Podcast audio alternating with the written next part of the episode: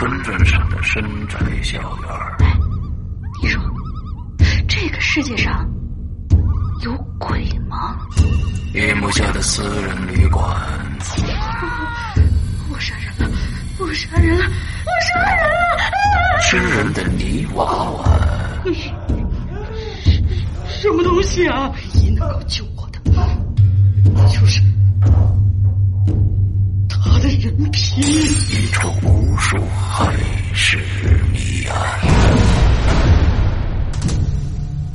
天为你带来蒋家小院，作者清水衙门，由龙鳞播讲。二零一七年九月二十九日，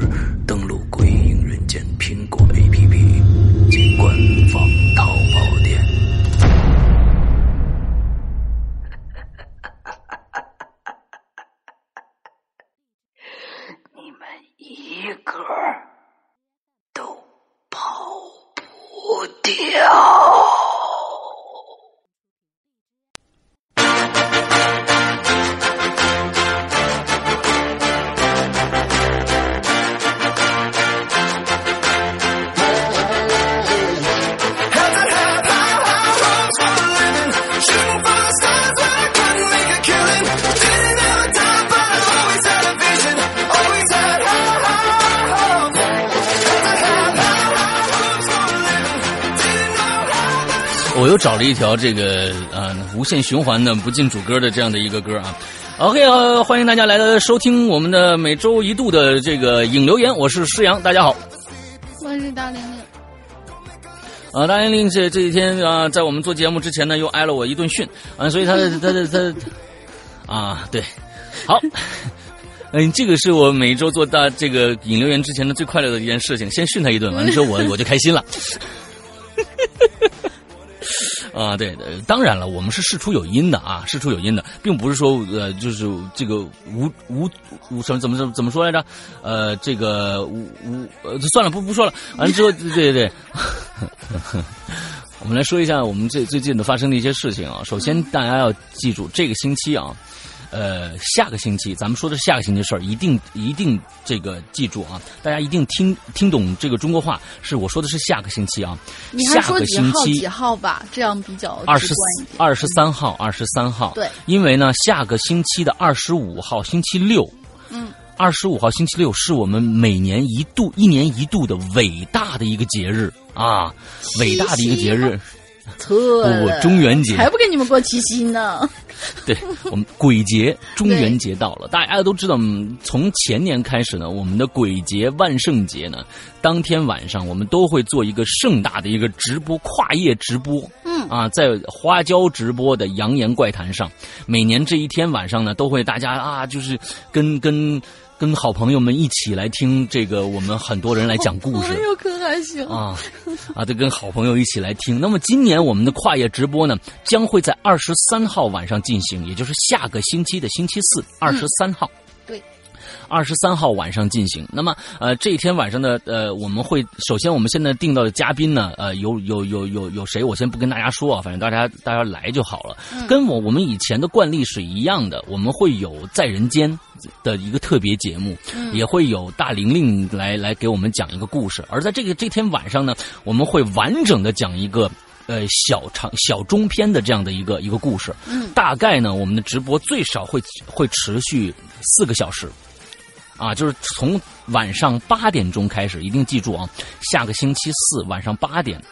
花椒直播的《扬言怪谈》，我们就开始我们的中元节跨夜直播了。嗯，呃，一定会跨过十二点的，也就是八点到十二点之间是四个小时，一定会多于四个小时，会跨过十二点。我们相当于跨夜嘛，就带带大家来到另外一个，因为，嗯，这个。这一次的中元节正好赶到了星期六，那我怕呢，星期五有很多的朋友呢，可能约着朋友吃饭呢，赶不及来看这个，那又就比较遗憾。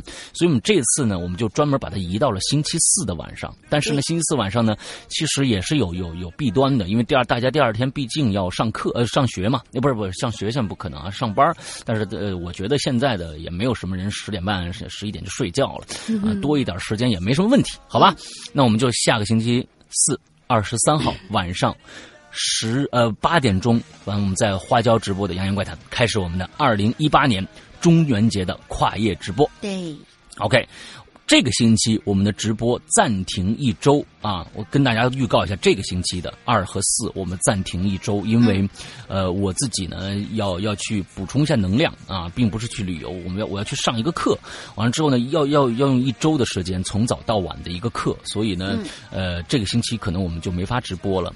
这是第一件事情，第二件事情是我们的所有的潮牌的 T 恤已经全部发货，大家应该已经现在最少有百分之九十五以上的人都应该收到货了。如果你还没有收到货，请赶紧跟我们的客服联系。赶紧跟我们的客服联系，好吧？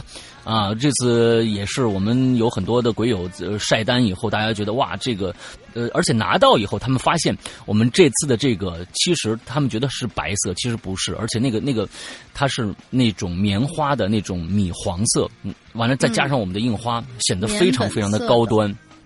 对，很多当时在想说，我哎呀，这个，嗯，白色的是不是啊就会透啊？透什么透啊？那那那，他想多了啊！白色是不是我穿上以后会会驾驭不了？你有什么驾驭不了？胖啊！之后呢，这想错了，对对对，你本身就胖啊啊！对对对，你不要这样子，你不要这样子说说人家，会不会被黑死啊？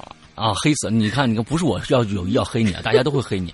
完了之后，那个啊啊，完了之后，我是认为以后千万不要怀疑《鬼影人间》的设计啊，一定你们要不买的话，一定会会后悔的。我只跟你们这么说啊，嗯，好吧。那我们今天的前面要跟大家说的就全部结束了啊，我们接下来看看今天我们的主题是什么。来吧，大家进行介绍一下。今天的主题是又是我们的一字诀，嗯，一字诀就是迷迷。嗯嗯，对对对，迷就是言字旁一个着迷的迷啊。也就是说呢，关于一些老年间的秘密呀，还有一些谜一样的传说呀，呃，什么没有解释的事情变成了一纸悬案呀，你都可以跟我们说一说。嗯，比较有趣的这种东西，我们喜欢挖掘人家，对吧？呃，最。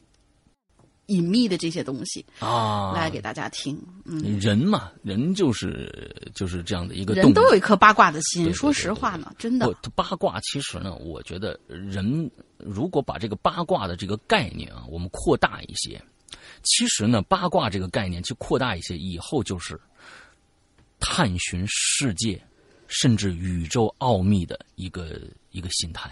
你比如说啊，很多八卦说，哎，这个。就比如科学家啊，比如说这个，比如说爱迪生说：“哎，这个屋子要是能亮起来该多好啊！”啊啊，我我是不是？他其实也，你要是宽泛的说呢，他也算是八卦的心。他说：“我怎么能给他弄亮，让别人觉得我特别臭牛逼？”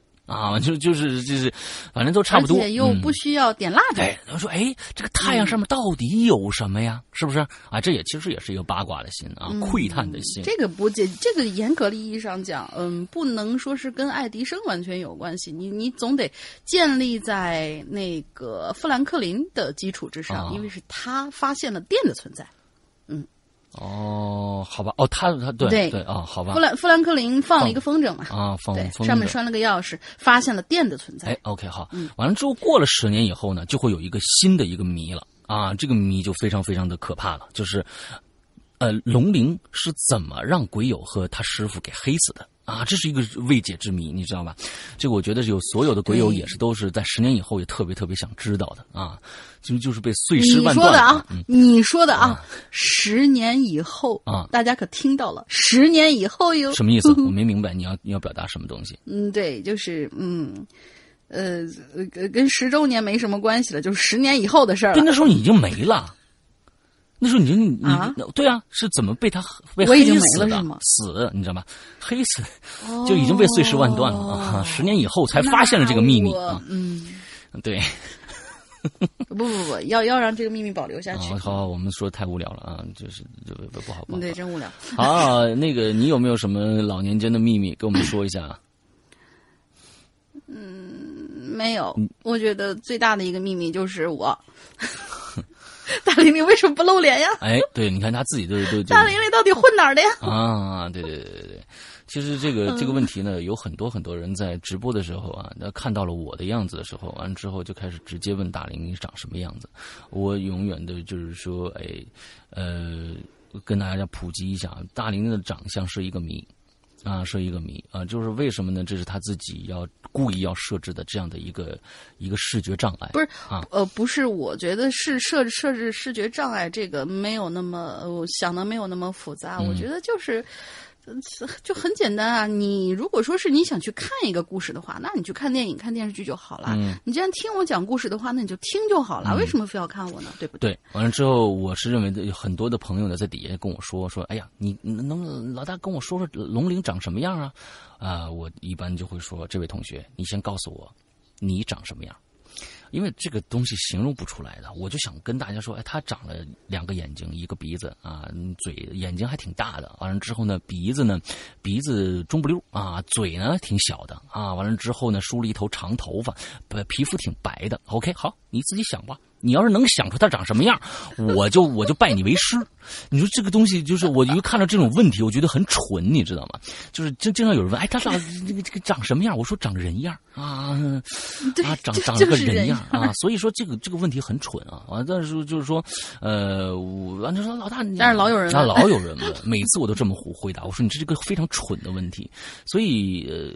他也答应了，龙陵也答应了，就是说在十年庆典的时候，今年我们六年了，再有四年，在十年庆典的时候，他一定露面，让大家看那么一眼啊，看那么一眼。因为那个就是从韩国回来需要一段康复期，你知道吗？啊啊啊啊啊！是吗？啊，对，需要一段康复期，说不定还得上泰国溜一圈。嗯，太可怕了。呃，好吧，呃，我呢，我想想，我有没有什么老年间的秘密要跟大家说啊？就是说，老年间的秘密，就是流传很多年的一些秘密啊。我想想看。没有，好，我觉得年代 年代越久远的那些越越让人觉得哇，就特别那个什么。我就不相信，你想想看，你们家里有东北的那个呃爷爷奶奶，或者说是他们从来是这样。老一辈儿的，他们从来不给你们讲一些什么有趣的东西吗？没有没有，就是说我太奶呢，哎，我太奶是我大二的时候才去世的，我爷爷的妈啊，我太奶是一个非常非常宠我慈祥的一个老太太。啊，而且是一个家里边的，就跟就跟有点像那个什么。就有点像这个大宅门里的二奶奶一样，那么个人，操持全家，他在家里就有主心骨，那么一个人啊。完了之后，他呢，对于我来说就是非常慈祥的一个老奶奶，而且小时候我经常欺负她，啊，完了之后那个他也，他从来不跟我讲吓唬小孩的那些故事。第一个是这样，我太爷呢，啊，我太爷是我小学六年级就去世的，所以这两个老人都在我的生活当中占有一席之地，不像很多人就是说，可能呃生下来的时候太爷太奶就不在了。我太爷是一个文化人，他呢讲给我讲的都是水浒啊什么这些故事，也没给我讲过神神怪怪的。哎，这个奇怪了，他们从来没给我讲过什么东北的几大仙儿啊。讲水浒，但是就不不不不讲西游记。哎，西游记也讲，西游记、水浒、三国讲的少。哎，三国三国讲的少，水浒、西游记经常给我讲，但是从来没给我讲过什么大仙儿的东北那个过去大仙儿的事儿啊，或者什么的没有。哎，完了之后呢，我我生生生在山西，但是呢，听说云冈石窟有非常非常多的奇奇怪怪的事情发生。啊，听说这个我倒没听过。听说是云冈石窟有奇奇奇怪怪事情发生。那个时候，在这个五洲山，这个五洲山上，原来五洲山上有一有一座庙啊，这座庙非常的灵验。但是最后，嗯，文革时候没了，没了以后，听说这个地方还还犯过一些一些事儿，但是具体是什么事儿，我还真不知道。我还真不知道，因为因为我发现啊，在我小的时候，那个时候，城市的人已经对封建迷信有一定的戒备了。我不知道为什么是我生活那个环境还是怎样，就是很少能听到神神怪怪的事儿，大家都感觉已经已经是一个非常高度高度的呃抵制这种封建迷信思想啊余毒的这样的一帮人。就他们对啊，对鬼啊、神啊，都是那种嗤之以鼻的态度。在我小的时候，那可能是不是啊，在文革期间被啊被被被被宣传的思想啊，或者说是怎么着？那时候宣传的很很强烈，大家都觉得哦，这个世界上没有鬼神，或者大家都不信这个东西了。所以在我那个时代是非常少的。所以老年间的秘密，倒不如现在可能有一些孩子们又听到了一些什么事儿来的来的多。嗯，哎，对，好吧。好，哎，你突然说起这个小时候的事儿，我突然想起来一个，就是这个事儿对我来说，其实至今都算是一个谜。嗯是我很小的时候，我们家那一片儿好像还没有盖起来。我们家原来在学校里面住的那个家属楼的时候，那一片家属楼还是一片儿算是荒地。嗯它那个教学区相当于是什么？一边儿一一一边儿开着工，然后一边儿就扩地。嗯这之后那一块地方吧，对于小时候的我来说，就是属于那种杂草丛生啊，嗯。是那一种地方，所以我们就几个小孩经常过去探险。嗯。那个地方不知道为什么嗯。有一个巨深无比的洞，哦，没，就是说大概有，如果说是有一个稍微瘦点的小孩的话，我估计是能进去的。嗯。然后那个洞是深不见底，呃，有人说是钻出来过很粗的蛇，有人是这么说，也有人拿着棍子下去去挑什么东西，但是没挑着。嗯。据那一片儿，因为它之前没有盖起来，呃，没有就是那个把整个这片地全整出来的时候，周围还是有一些小的平房在那儿的，嗯。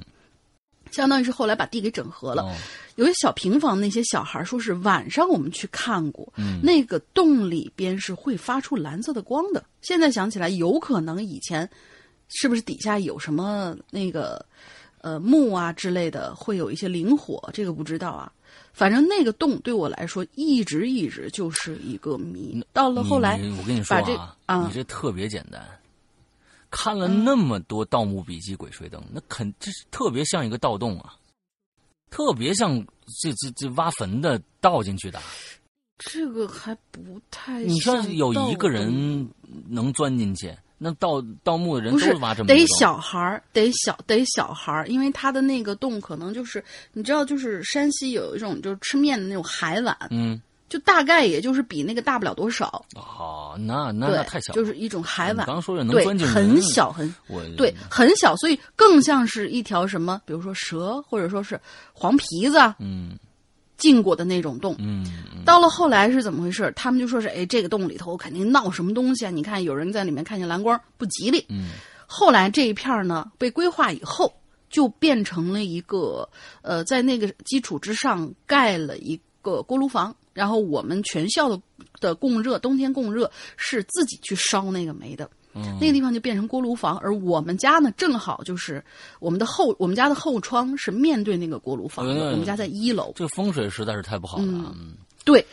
就是从那个时候开始就发现是什么，就是风，就是当时我对风水这个东西没有任何的概念，但是就是我不知道跟大家提过没有，我们家人就有人是懂这个易经的，嗯他们说是你这个地方其实不太好，能搬的话尽量早点搬。嗯呃，象征性的挂了一个什么呢？挂了一个那个八卦镜，但是冲大门的，但是冲后窗就没有没有挂过什么东西。嗯嗯嗯嗯就在那个位置，呃，他是冲着我们家的后窗，那个后窗直直的就冲着我的房间，嗯。我的房间里面的那那扇窗户，只有一个窗户，相当于是我起来以后就能直接的看到那个那个锅炉房，嗯。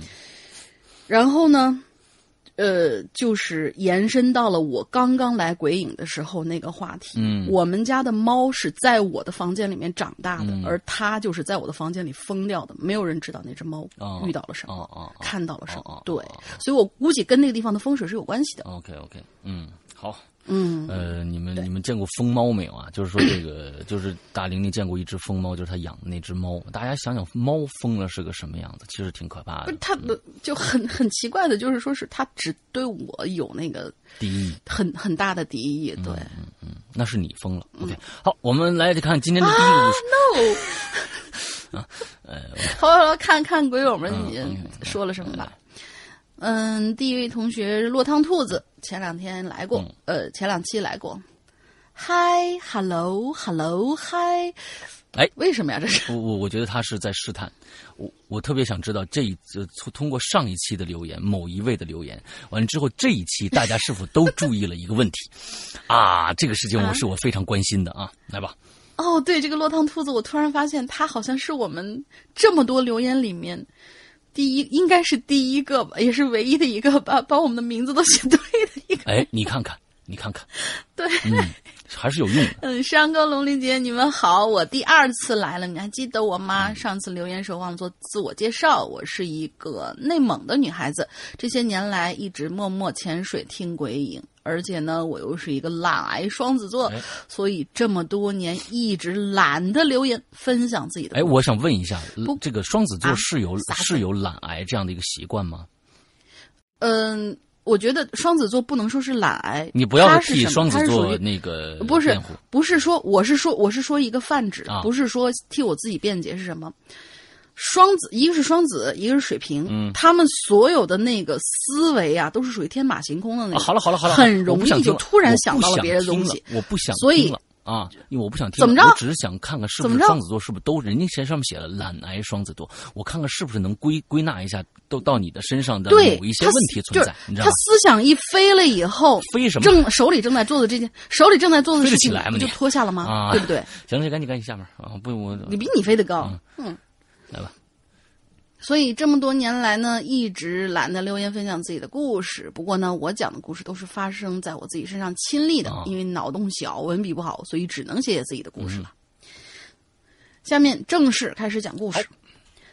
我呢，在十八岁以前呢，总是做着同样的一个梦，每一次啊，都是在同样的地方被吓醒。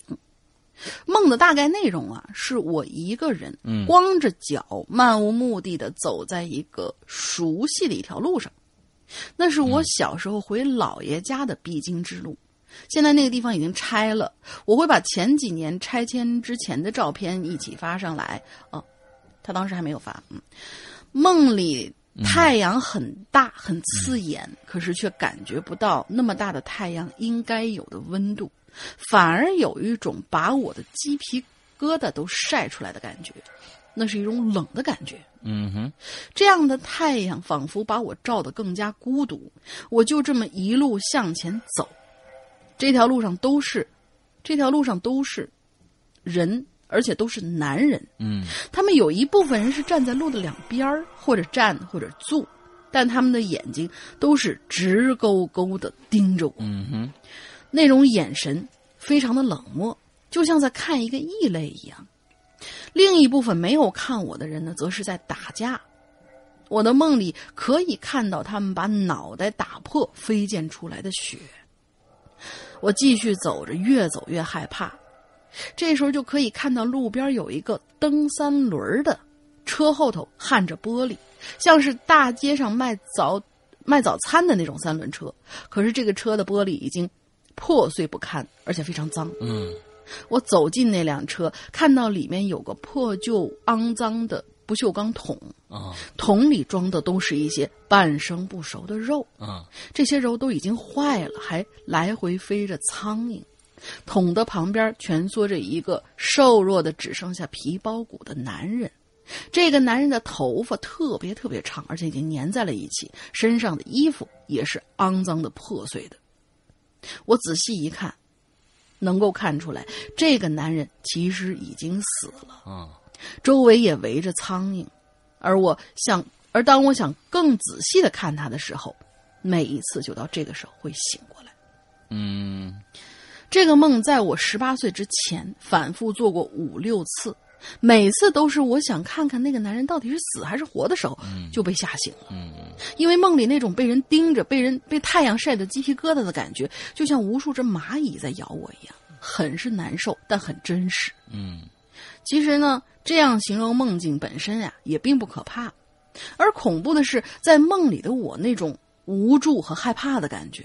嗯，在现实当中睡着的我也同样感受到了，当时在梦里那种无助和害怕。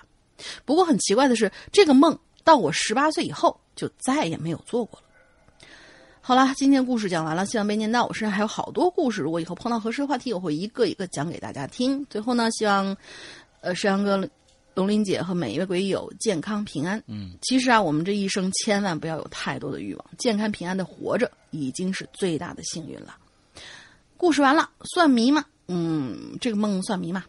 哈哈。不知道啊，看我们留的那个啊，我们留的题目，我觉得也算是是老年间的秘密，谜一样的传说。OK，好，你你觉得自己这个算不算啊？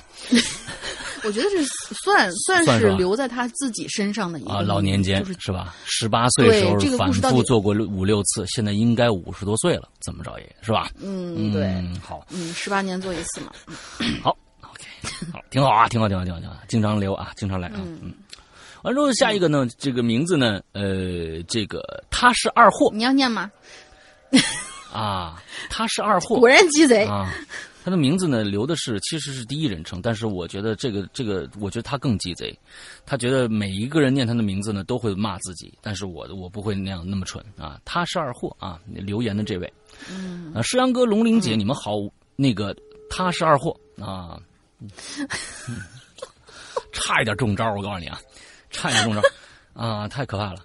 完了之后，这个呃，讲一讲今年端午节发生的一件事儿。个端午节当天啊，凌晨呢，我是从无锡呀来到了这个襄阳，去见我在微信上聊了十几天，并确定了男女关系的。啊，男女朋友关系，男女 男女朋友对 对男女关系就是终于搞清了对方是男还是女是吧？啊，男女朋友关系的他。啊，嗯我总觉得在微信上聊了十几天，完了就确定什么关系，总是不是一个特别特别健康的一件事情啊！啊，当天呢，嗯她带着她的一个闺蜜，你看对方很有这个啊，很有安全意识啊。她带着她和她的一个闺蜜和我见了面中午吃了个饭，嗯下午逛逛街，然后呢，他们就回家了啊。看来对我不是太感兴趣，啊，这是我家的。呃，第二天呢，又玩了一天。下午呢，我被带到了他们的宿舍。我的妈呀，这俩女孩子也心够大的。然然后，呵呵的事情就发生了，啊，嗯，啊？我靠，啥？我靠！等一下啊，这个这个太乱了。现在你们你们真的这么乱吗？等我我啊，我进门之后啊，就发现这女生宿舍里边还有几个男的啊，而还有几个，大家想想啊，还有几个男的。她闺蜜就说呢，那是她的男朋友们。嗯嗯啊啥 她说？No。那她说她闺蜜说那是她的男朋友的朋友。嗯我就没多想。（括号之前啊说过，她男朋友是卖卖烧烤的。哦，这这个是她闺是她那个女朋友的闺蜜说她男朋友是卖烧烤的啊，我以为呢那是她男朋友的员工呢。哦，这帮人在那儿打牌、嗯啊，那就叫我一起过去打。我问你们说你你们你们你们你们你们赌钱吗？对方说不赌，那我不玩啊。那不是不是啊，他说我就我说你们他问他你们赌钱吗？啊，他说钱我可不玩啊。他们说我不赌钱啊，就打着玩儿啊。那那行，然后就坐下一起玩。大概呢一个多小时之后啊，一局，我的天，你们什么脑子啊？一扑克玩打牌在那一个多小时玩一局啊啊！你们这是什么个打法？狼人杀也不至于，啊，是啊，狼人杀也不至于，也不至于玩一个小时。你们这脑子太慢了啊！等啊，这个就一个人呢，老是洗牌不发牌，啊，就在那儿老是洗牌不发牌。我说你你发发发牌呀、然后他说呢，发牌不着急，就问我，哎，你你听说过邓小平吗？这就有点怪了啊！我觉得这有点怪了。嗯，嗯，呃，听说过当年邓小平从国外引进的六大新兴行业吗？当时我心里就嘎噔一下啊！我心想完了，你们知道为什么吗？要给他讲一个春天的故事。哎，大家啊，其实这个我觉得真的是有点普及。呃，我觉得这个这个故事很好啊。讲到这儿，但往下走可能就就就是问你邓小平和六大新兴行业意味着什么？嗯而我们这个他是二货这位朋友啊，还真知道这个事儿。当时他心里就咯噔一下，心想完了。哎，我们看看到底怎么完了啊。没错，我想到了传销。然后呢，他们就给我介绍六大行业。在他们讲完之后，我就问：你们要多少钱？我把钱给你们吧，你们放我走得了。果然，他们没同意。接下来的几天，这帮姐姐加哥哥天天给我讲课，听的是直发困呐。当然了，为了保证我的自自身安全，我也硬挺着积极配合他们。刚开始我还知道来了几天，后来就记不得了。直到我出来以后，才知道我进去多少天，不知道过去多少天。他们可能觉得很监禁啊，这是我我我觉得是现在的传销，我不太了解。现在传销已经达到了这样的一个一个地步了吗？就是说，已经到达了，就是我不放你出去，完了之后，这这这个他们就不不知道啊。咱们接着接接着看啊，他们可能恐怖了这种啊，他们可能觉得我配合的挺挺好，学习的也挺好的。当天晚上，他们就带我出去溜了溜。那是晚上快十点了，带我在他们宿舍下面转了转。走了没多久呢，他们就都不往前走了，就让就让回去。我就问怎么了，他们就说有人说别往前走了，前面是火葬场和公墓。我一听这话呢，心里顿时有了个主意。心想。得嘞，终于可以出去了！我要自由了，我要吃肉啊！他们在那儿每天吃清水煮面条，我就说呀，天哪！我好不容易能出来一会儿，能让我多走一会儿吗？哎，这帮这帮哥们儿呢也同意了，就是这么多天都没出，没让出门。对，一看就是对你这几天也应该跟他们说一下，哎，我想出去溜一溜，他们可能也会同意的。我跟你说啊，嗯，啊。完了之后呢？所以说你是二货嘛，对吧？他们同意了，竟然同意了。然后呢，我再我不再多说什么，就继续往前走。果然没一会儿到火葬场了，我撒丫子就往旁边的树林公墓里面跑啊！他们就开始追我呀！啊，跑了没几分钟，我一下子就被什么东西绊倒了，飞出去好几米，趴在地上，是腿疼脚疼。我心想：完了，完了！我就看他们呢，在我追到没多久。呃哦，在我摔倒没多久就追上来，我屏住呼吸，趴在地上不敢动啊。接下来，一发生了诡异的一幕。嗯，他们好像看到了，他们好像就看不着我一样。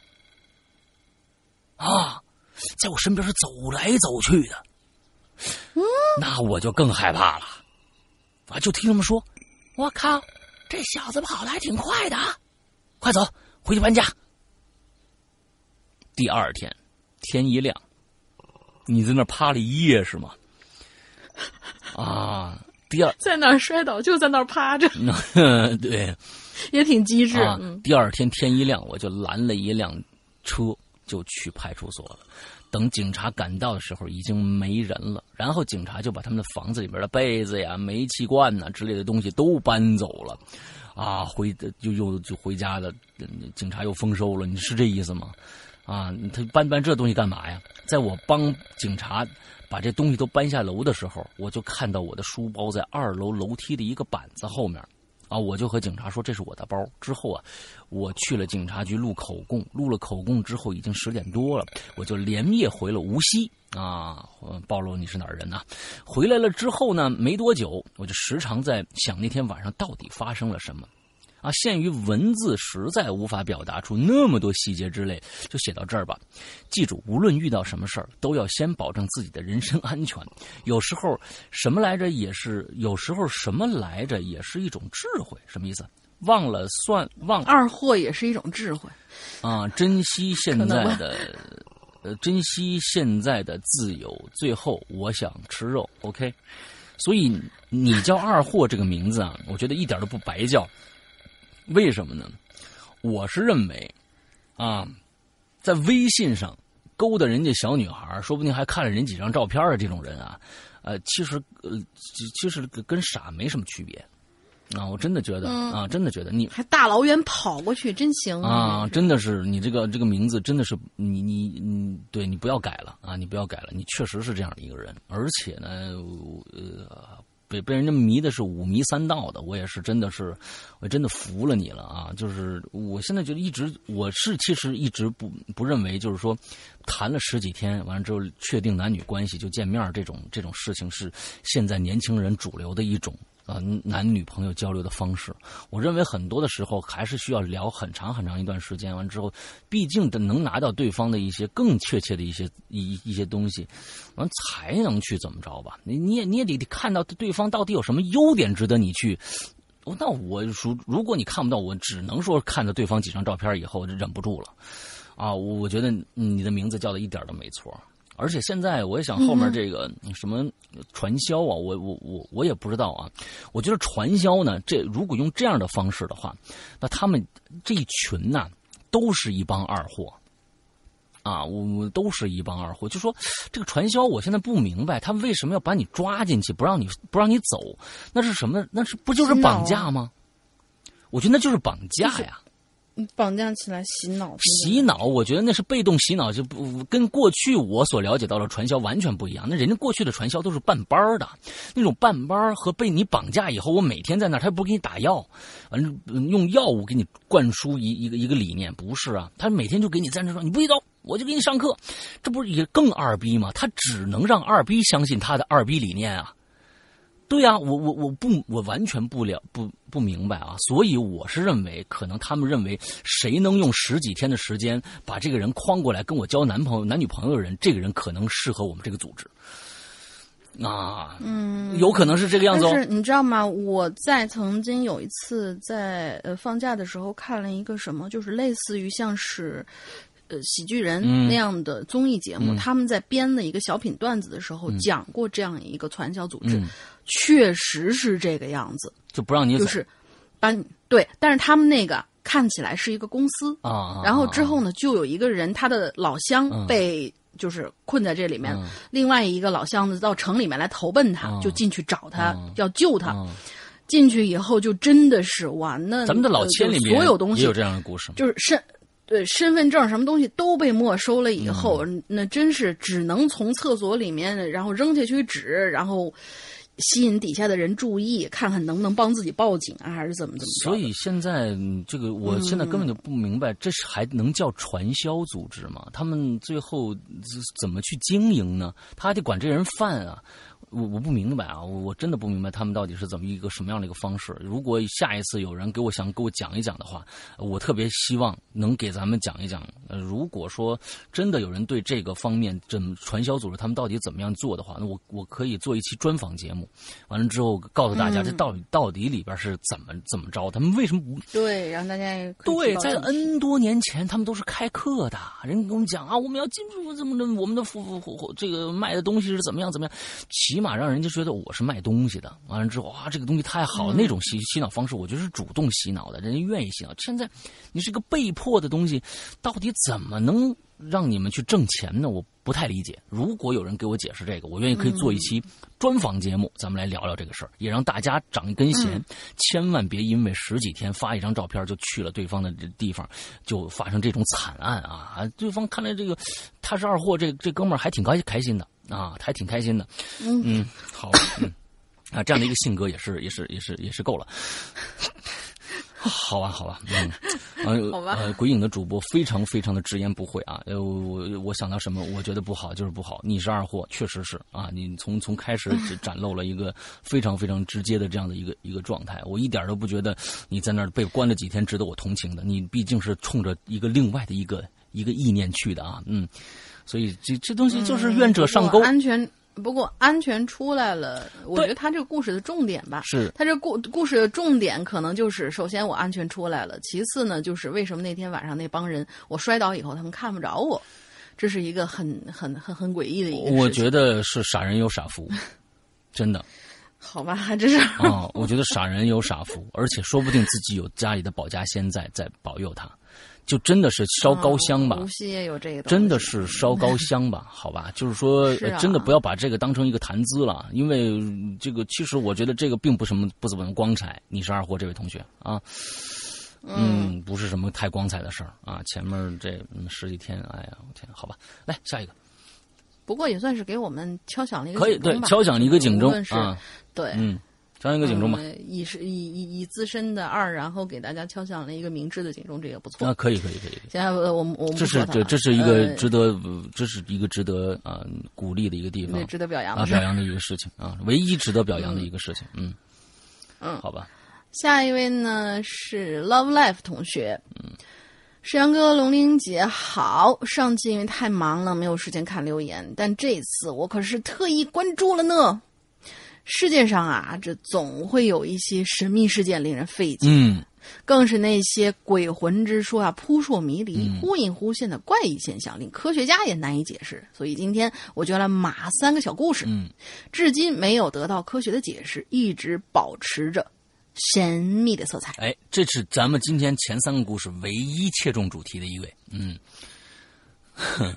都有吧？我觉得之前那也也算吧。啊不不不不，你咱们咱们就是我二货为什么能逃出来的，这是一个谜老年我为什么做这样的梦，这也是一个谜。老年间的秘密，谜一样的传说流传多年，可能后来没有解释，可能变成了一纸悬案，它让我们着迷。看看题目好不好？是你自己留的题目哦 啊！我天哪，我我这个人就特别纠结这个文不对题的事儿啊。嗯嗯，来吧。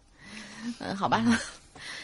嗯，他说了三个灵异事件。第一个灵异事件呢，就是在二零零二年七月的时候出现了极、出现极之不寻常，什么极之不寻常，极不寻常吧？著名的哭墙的一块石头哦竟然流出了泪水般的水渍。OK，这个我知道犹太教士称呢，嗯，一些朝圣者发现哭墙上的石块流出水流出了水滴，嗯哭墙上流出的水滴啊，至今已经浸透了十厘米乘四十厘米面积的城墙。哦。考古专家的一个小组呢，对此进行了调查研究，说这是这不像是水渍，看起来像是植物的分泌物。嗯。植物的分泌物，但是当中没有解释为何为何其他一样有植物的石墙没有这种水渍，嗯。也不知道水渍不蒸发保持着长方形的原因之类的等等，这些专家都是无解的。嗯你这段东西肯定是从地方 copy 下来的，是是是，它上面有很多很多的那个就是特别特别，不是也不是网络符号，就是很晦涩的那种那种言辞，给给人感觉。啊长方形之原因等等，专家都无答案，嗯，就特别像是一个报道一样。对，而且还是台湾那边的这个一个网站拷过来的那为什么它不是？那为什么它不是繁体字呢？啊，对，就是已经考过一次了啊，你明白吧？好吧，啊嗯，懂了，懂了，懂了。第二个灵异事件就是台湾澎湖海底发现了远古文明，嗯这个我好像有见过那个照片，确实是这样的。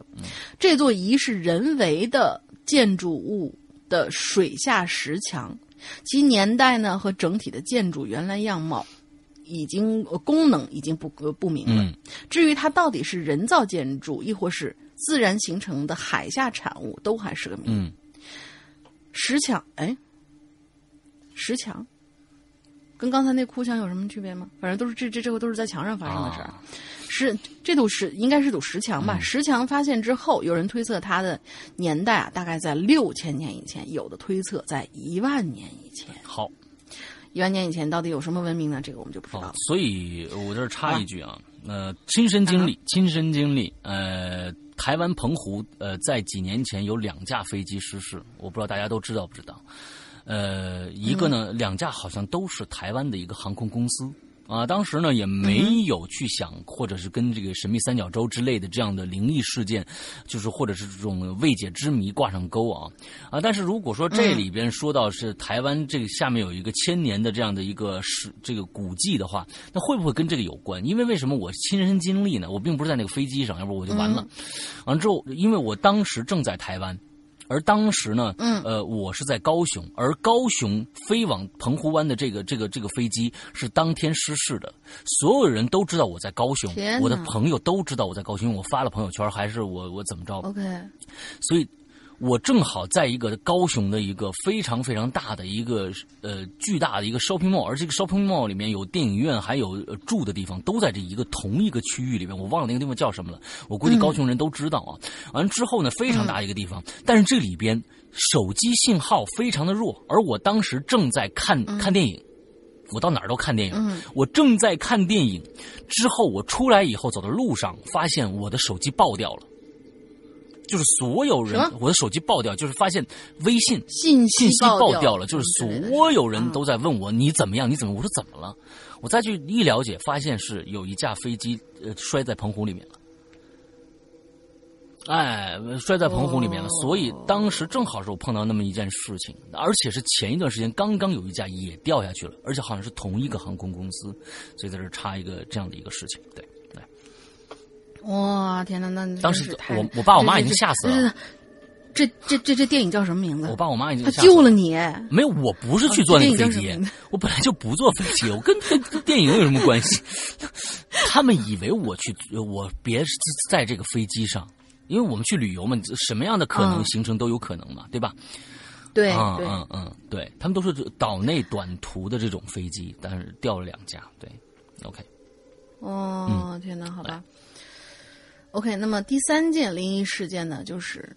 成都发生的，据成都军区流传出来的说法，九五年到九七年这段时间啊，成都根本就没有过什么僵尸，都是传神了的。啊，对，前就是大概前那么十几年的时候，有过成都什么僵尸闹僵尸的这种事情，就有点像那个，呃，哈尔滨闹猫脸老太那种感觉一样。嗯嗯，嗯，事情是这个样子的，说的是龙泉驿平安乡的一个。一个姓林的屋头，姓林屋头，嗯，这估计就是对，就是可能这家男主人吧，应该是，可能是租房子的，是不是？对有很多房子的业主，嗯嗯，他们家狼狗啊得了狂犬病之后呢，就把那个他们家喂的猪给咬死了。这姓林的这男的呢，把狗。狗那条狗咬死的猪，嗯，拿回来给全家人吃了。你看过没有？这个这个特别像姓林的这个男人把狗咬死，啊，把猪把狗咬死，猪拿来给全家人吃了。就嗯，对，当天晚上呢，全家人都发病了。发病的症状呢，就是全身发热、皮肤发红、见人就咬。有两个小孩和一个老人均被咬伤了。两天以后，亲戚和邻居带在亲戚和邻居的带领下呢，来到成都市里面看病。途经合江亭一段，林家人呢再次发病，见人就咬，多人被咬伤。起初啊，被咬伤的人并不知道这个东西会传染，被感染者有的死了，有的一发病又继续咬人。最后呢，龙泉驿发现了几具被咬死的尸体，都说是僵尸吸血，还上了上报。合江亭咬人，呃，合江亭咬人也被传说是成都，成都府南河出现了僵尸，这事儿还上了电视。因为发病者身体偏冷，穿的很厚，穿的很多，所以还被传成了清朝僵尸。这消息传开以后，闹得成都沸沸扬扬的。成都就成都军区呢，就用大量的人员过来处理这件事儿，最后才慢慢平息的。嗯，这个病被。龙泉当地人被称为“疯猪病”。哦，嗯，就是三个很奇怪的事情。嗯，OK，好了，今天讲到这里边，我们下期再见。哦，还好啊，就总算是有一个人切题了啊。不管这个就是说从哪抄过来的，但是确确实是一些啊流传比较久的之前的一些未解之谜嘛，对吧？嗯，对对对对，这个疯猪病也好，还是狂犬病也好，大家千万呢，被一些动物咬伤了以后，一定去打防疫的针。这个东西真的不是开玩笑的。有一些人啊，就总总是说：“嗨，这潜伏期十八年呢。”哦，天哪！完了之后，就那有一次我问我说：“嗯，我去打针的时候，真的有专门问过医生。医生其实说的是什么？尽早打比较好，而不是说潜伏期。那么说你发病了。”这怎么着？他有这样一个说法是什么？就是七天之内，只要你的那个咬你那只狗，它没有因为这个病死掉，那你这个人基本上可以算是初步安全。但是还是建议去打一些，比如说免疫球蛋白，或者说是防呃，就是那个狂犬狂犬疫苗。而且打针的这个时间不是说什么二十四过了二十八四十八小时就怎么着了，是在你觉得不舒服之前打都是有效的。这是医生亲口告诉我的，嗯，亲口告诉你的吗？你不要出亲口告诉我的，亲口告诉我的，亲口告诉我的。这个这这个对，这个真的是我当时在问了。我说是我已经拖了一个星期了，到呃就是呃之前那个丑事儿大家都已经知道了。就是我说我已经拖了一个星期了，然后这个我我该怎么弄？医生说没事儿，打在你那个感觉不舒服之前打都是有效的。我觉得不一定这是准确的啊！我我跟你说啊，大家这这这这个我们我们我们刚才那句话，大英说那话收回啊，尽量早去，要要要到了就去，有待考证。对，尽量早去是肯定尽量早去。这个话呢，经常会被一些比如说双子座呀，你刚才说的那个有有懒癌的这样的一些一些人误认为啊，那我就拖着吧，啊嗨，拖着吧，反正我就没不舒服。千万不要这么想啊，千万不要这么想。刚才好，就是说我这段话是不代表本台意见，只代表龙鳞个人意见啊，呃，跟我们没有没有关系啊，我们赶紧脱离这个，我这我 不是不是，就说是嗯，是是是呃，就是说当时医生是跟我这么说的，但他说不定是不是这么回事请大家考证了以后，你别把这个，因为怎么所有人都说啊，你知道不可能，不是你听我说，你听我说，不可能一屋子的病人。他是当着大众的面跟我们这么说的，我觉得有待考证。呃，一屋子的病人真的是，就所以就说考证是肯定要的，我觉得考证是肯定要的。如果说我们公示出来的消息是让你在被被小动物咬伤之后二十四小时或者是七四十八小时之内尽快去打防疫针的话，那我们以这个为主，因为那个肯定是更科学的。不要因为一个医生说过，我们就觉得这是比那个公式还要准确的消息。这个我们负不了这个责，OK？好吧？啊，还大家还是按照被咬以后四十八小时内或二十四小时内尽快去打防疫针啊。这个就是对对对，大家都是一个放心嘛，有一个放心嘛，对吧？OK，下面一个嗯，朱西拉啊，这个是叫朱西拉吗？啊，还是 Jasila 啊？不知道啊。哦，可能我念错了，sorry，那就。Jusila。完了之后，嘿，诗阳哥，龙英姐好，今天我们没有叫错名字的啊。完了之后，本人呢是一名即将毕业的佛系研究生，目前呢在杭州。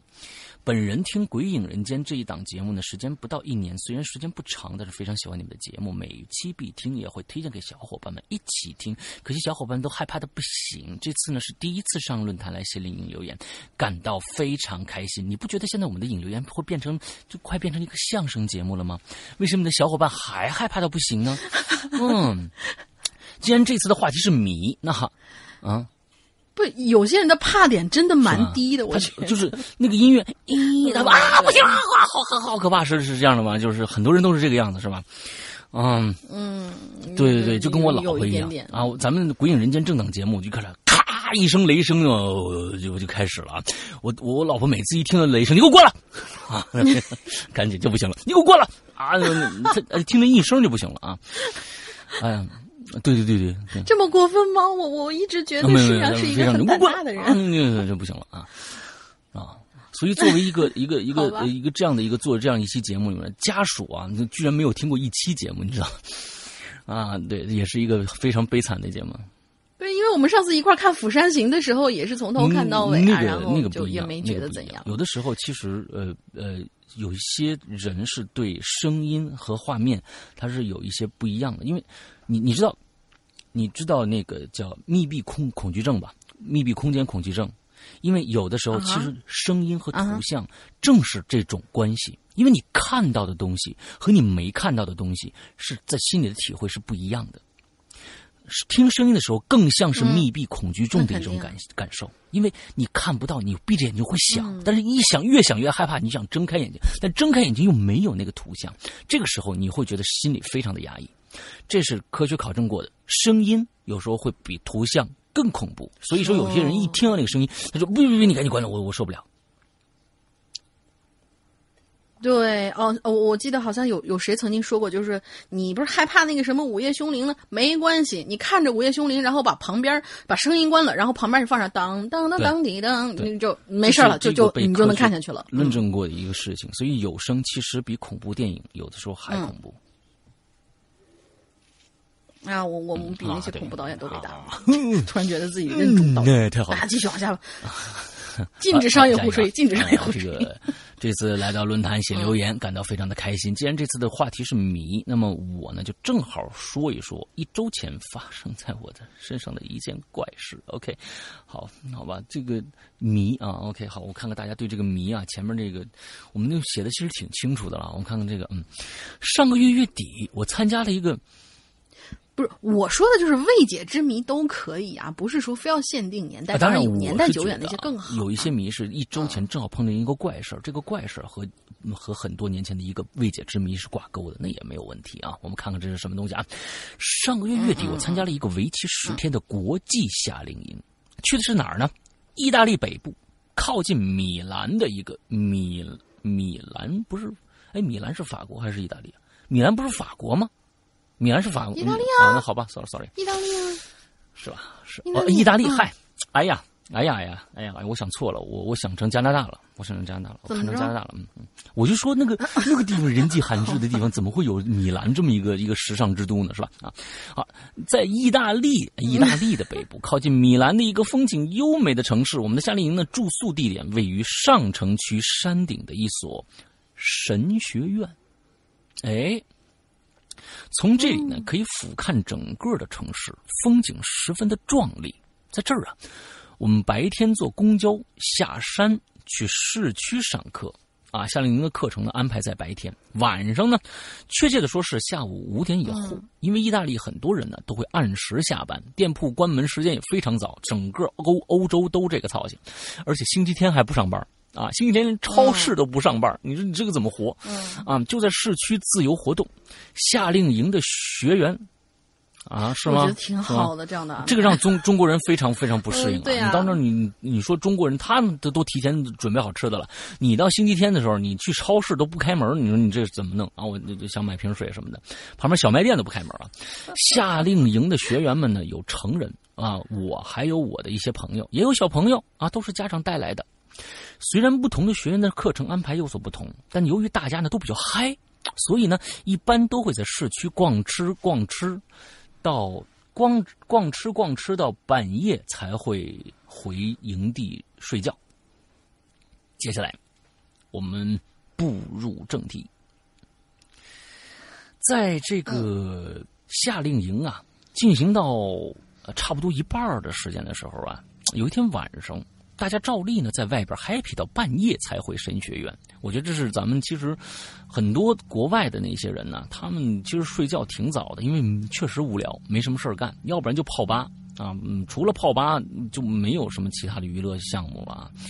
突然呢，有一位带孩子的，就是你是前几期说那种 bar、健身房加。突然有一位带孩子的妈妈在夏令营群里面就说说什么，自己的房间的门锁坏了。无论怎么样都打不开，那大家都想了很多办法呀。无奈呢，意大利的这个管理人员啊已经下班了，啊，联系不到人员过来开锁，所以只得暂时住到这个隔壁学院的房间去啊。这个确实是他们对上下班的这个概念，就是说我进在我的这个。时间范围内，我尽到责任了就 OK 了。剩的时间爱出什么问题，反正这个因为如果不在我的管理范围之内，他们其实嗯嗯蛮不在乎这件事情发生的，确实是挺挺挺恐怖的。呃，我在美国的时候，他们那儿更恐怖，就是呃去去一个一个酒店，一个一个人都没有，是那种家庭式酒店。完了之后就在前台一个小盒子里边，谁都能拿啊，一个小盒子里面放两把钥匙。完了之后你自己拿着钥匙上上去开门。真放心啊！他们那儿真的是特别特别人人与人之间的信任，不像电影里面说的那个样子，非常非常的放心呐。你你去拿自己，你上去，你我也不管你，反正你你你说不是你今天来吗？我就给你留把钥匙，你自己到那儿拿去，你自己上去开门就就就行了。谁都能拿，太恐怖了。我们我们就有一种，我就别屋子里已经有人了啊。嗯。啊，好啊，这个到到隔壁的房间去睡觉啊。大家经过一天的活动，已经非常疲劳了。于是呢，大多数人洗漱以后立马就睡觉了，只有那位妈妈还在继续想办法开锁啊，锲而不舍。第二天这个早上，大家一起吃早饭的时候，这位妈妈就突然呢问了一个奇怪的问题，说：“呀，你们大家昨天晚上有没有听着楼道里头啊？”好像有个男的在那哭呢，啊！大家纷纷表示自己什么都没听到。还有人怀疑是不是某学院半夜打王者荣耀时候发出了某种奇怪的声音？啊，这个我不太了解啊，是王者荣耀里面有人会哭啊？不知道，但都被一一否决了。不知道。据这位妈妈描述，大概是在夜里一点半左右的时候，就听到楼道里，嗯，传来大声抽泣的声音。就这种可能啊，听起来像一个成年男性，声音是忽远忽近，像是在边走边哭，大概来来回回两趟，才渐渐没声音的。那我们听了之后都觉得匪夷所所思啊，因为除了这位妈妈以以外，其他的人什么都没听到。于是大家就就安慰啊，说：“哎，你就别瞎想了，是吧？那个锁你可能开不开？你在外面，这这这又国外又神学院，是不是？你打开锁的时候，你是不是神经太紧张了，过度疲劳产生了幻听？嗯。可后来想想这个事儿啊，真是觉得有点匪夷所思。一是这个时间点意大利的值班人员早就下班了，不可能继续待在楼道。”二是谁会因为精神紧张、过度疲劳而产生了有人在哭的幻听呢？而且仅仅是因为锁打不开哦，并且又有了暂住的地方，又怎么会精神紧张呢？第三，如果这是这不是幻听，而是真的有人在哭，那又会是谁在哭呢？至少我们的所有的男学员看起来都非常的正常。第四。如果真的有人想忏悔，那哭的地点也应该是学院下面的礼拜堂啊，对吧？而不是在学生宿舍呀。总之呢，细细想起来，还真是一个谜一样的事件呢。哈哈，其实也不是什么惊天动地的大事件，而且是本，而且本人打了，打打得了小强，赶得了蛇上。哦，嗨。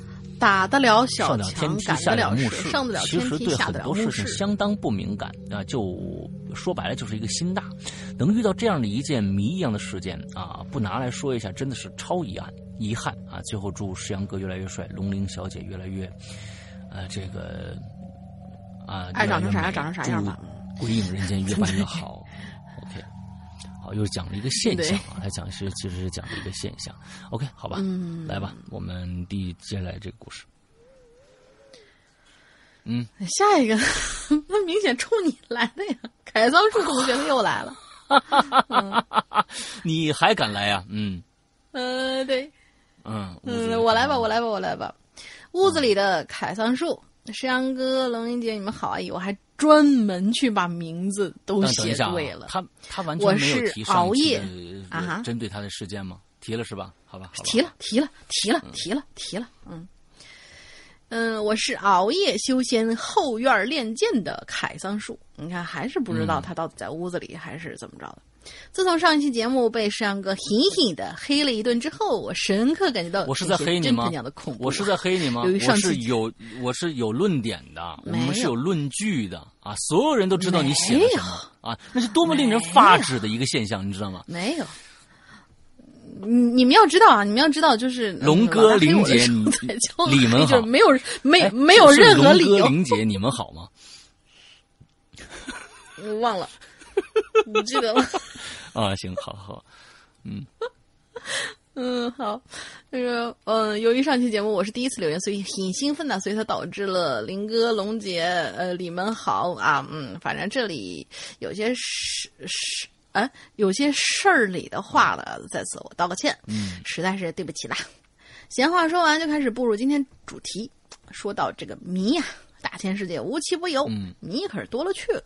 无论真假，听到这些谜的时候，总会觉得有些奇怪和感慨的心情。当然呢，也包括一些槽点。嗯，在这里呢，我就分享两个比较经典的迷之事件吧。就是他，他也是分享帖的，感觉就是分享帖不容易出事儿。你还不记得？第二个就是他讲，一共讲了两个故事。你你第二个故事就是分享帖，你看啊，对，我基本上上周做完什么，我这一周基本上就忘了，但是我对他非常非常记忆深刻，你知道吗？嗯，来，嗯，对，所以就是哎，记仇记得清晰，要不是有仇，估计还记不住。我这个绝对是那种这个十年不晚那那那种性格，你知道吧？嗯。十年不晚，一辈子能把这个仇给那什么，就就就不错了。嗯，好，嗯，第一个就是应该是大家都比较熟悉的，就是切尔诺贝利核电站泄漏事件。相信有些鬼友应该是知道的，在一九八六年四月二十六凌晨的一点二十三分，乌克兰普里皮亚季附近的切尔诺贝利电核电厂第四号反应堆发生了爆炸，连续的爆炸引发了大火，并散发出大量高能辐射物质到大气层当中。这些辐射尘呐，已经涵盖了大面积的区域。这次灾难所释放的辐射。辐射线剂量是二战时期爆炸于广岛原子弹的四百倍以上。这场灾难呢，使一座本来美丽、呃幸福美满的小镇一夜之间变成了一一座静谧无声的鬼城。这场灾难使九百多万人死亡，四十多万人受到了受到受到了核辐射。相信两位主播和各位鬼友都听过一首由艾伦沃克创作的名的名叫。是那个的电音吧？这是那个吗？好像是那个，我忘了。嗯，Where are you now？可以那个什么一下，嗯嗯嗯，可以网易一下。这首歌曲的原型，故事的原故事原型就是切尔诺贝利的一个受害者，一个叫 Sam 的小小男孩儿。哦，我明白了。他说，在核电爆炸之后，他失去了父母。啊，又患上了失忆症，但对于父母的思念和寻找永远留在了心头。Sam 在当地当律师，呃，将当地的律师认成了自己的父亲，但后来 Sam 失踪了，尸体不是律师。啊呸，sorry sorry sorry sorry，呃，Sam 将当地的一位律师认成了自己的父亲。我今天就过不了这个，你惹到什么官司了吗？啊，好吧。那 Sam 将当地的牧师认成一位牧师认成了自己的父亲，但后来 Sam 失踪了，尸体至今都未找到。很多人同情 Sam 的遭遇，每当听到歌词里面歌词有 “Where are you now”，我不，嗯，我不仅心里。总有一片伤感和感慨。当然了，这种只是这次事故里的其中一个受害者，还有许多关于切尔诺贝利的变种人、畸形人、突变呃突变生物等传闻。在此我就不多说了，有兴趣的鬼友可以自行百度。第一个故事完，第二个故事呢，其实也是一个大家应该都听过，Slender Man，嗯，就是瘦长鬼影。这 Slender Man 呢是美国的一个。嗯，都市传说，它的特征啊是身形非常自然的瘦长，有一张空白、没有表情和特征的面孔，而且经常穿着一套全黑的西服，结上黑色的领带，住在树林的深处。他会盯梢，会撸，会裸拐，甚至伤害其目标，特别是儿童。起初的猎杀方法呢，是将被害人的器官挖出器官挖出来，并装在一个塑料袋里，然后再放回到原位。可是随着他渐渐比以前还要强大的关系，现在可以直接让小孩从这个世界上消失。斯兰德曼的来源无从无人知晓，仿佛是凭空出现了一样。当然，当这个瘦长男人接近锁定你的时候，一开始啊就会有一些征兆，比如说失眠啦。多疑呀，咳嗽带血啦之类的，晚上睡不着，请大家记得窗帘一定要拉上，因为有个瘦长的男人，这个时候就会在窗外偷看着你。这个 Slender Man 有四大身体特征，第一就是非常的瘦，整个特征跟人是相似的，但是因为他十分的高大，身体与四肢极为不成比例，左右一对大大长手臂。下半身直立，两条大长腿，胳膊甚至会瘦版的刘备。嗯，刘备，这刘刘备，嗯啊，对 对，减了肥的刘备。嗯，第二就是 Slender Man 穿的是黑色的西装，红色或者是黑色的领带，以及白色的衬衣，嗯，黑色的皮鞋。西服在心理学中有着很高的地位，因为西服是一个自动会让人头痛的物品。最嗯，为什么？呃，压迫性，我觉得应该是属于就是心理压迫性吧，就是说是在一个正式场合才会穿西服嘛，尤其是黑西服。嗯，就强行解释一下啊。最诡异的是，他的西服时而非常整洁，但时而却非常肮脏。穿时间长就脏了呗。第三，啊，嗯，这就换一件嘛，因为你打开柜子里面一排都是同样的一款。嗯，第三。就是他的脸没有清晰的五官，并且缺少头颅所有的特征，包括没有头发，头部类似套上了一层白色的面罩一样。有些图片显示着他的鼻子处啊是突出的，耳朵处突出但是不明显，眼睛有浅浅的一个凹，嗯，凹进去的一个形状，并且当他的嘴要张开的时候，会先在脸上露出一道。歪，呃，歪扭的裂缝，然后越张越大，裂口裂口男，嗯，美国版裂口女。第四就是他可能，呃，可以从背后长出许多个胳膊，大多数情况下是千手观音啊。嗯，对，大多数情况下是四个到六个，有有时可以无限伸长，同时可以转化为漆黑的触须。你这是平常少看点日本这种那个叫什么，呃，叫什么触手系的这些东西。嗯，它捕猎的方式很特别，它会频繁的在受害者眼前闪烁闪烁，以追踪、跟踪与恐吓，呃，以恐吓的方式。去，呃，迫害这个受害者，他会在人的家里出现，马路上、办公室里，或者在人的梦里。人们甚至不清楚到底是 Slenderman 进，呃，Slenderman 进入了梦里，还是受害者受到了他的影响。会延延续几分钟，也可能会延续七八年。哎，什么？将人刺穿在树上的做法呢？现在早已停止了，代替他的是直接失踪。哦，就是他最初的时候是将人，比如说剖腹，或者说是刺穿挂在树上，到了后来是直接这个小孩就失踪了。但至今所有被害者的尸体都未找到。好啊，这就是第二个分享，辛苦石阳哥、龙姐，这里凯桑树，我继续去练剑了，下期这次。对，我觉得你知道他是你起码呢，被搬了剑谱，知难而上啊，就是说没有因为就是说主播对你有有理有据的这样的一个呃一个批评而就是去就是呃止步不前了啊，继续来来练剑的话，我觉得这是一个非常大胆的一个尝试，而且你最最重要的是你这次写的东西啊，起码是文文对题的啊，讲了一个什么这样的一个传说嘛，对吧？我觉得还不错，给予鼓励吧。嗯嗯，剑还是少练一点嗯啊，剑还是少练一点 嗯，OK，不错不错不错啊。好，我们下一个叫肉食少女啊，这位经常来的肉食少女。嗯，老大喝口水，这个比较长啊。龙鳞是专门的，啊，龙鳞是这没有没有我没有不相信这是专门就 轮到我这样的一个是一个这么长的一个故事。真真真真没有。真没有，他们都是按照留言的顺序码下来。不信，你可以去看论坛嘛。我们的论坛是 bbs 点鬼影 club 点 net。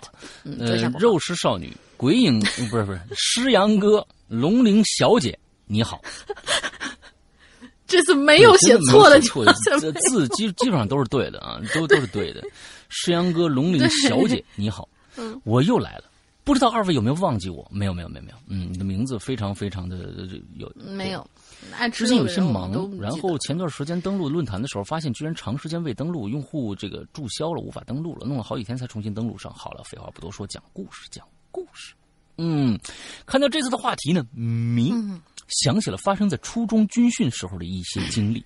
对于我来说呀，至今呢也无法明白其中缘由。姑且符合主题吧。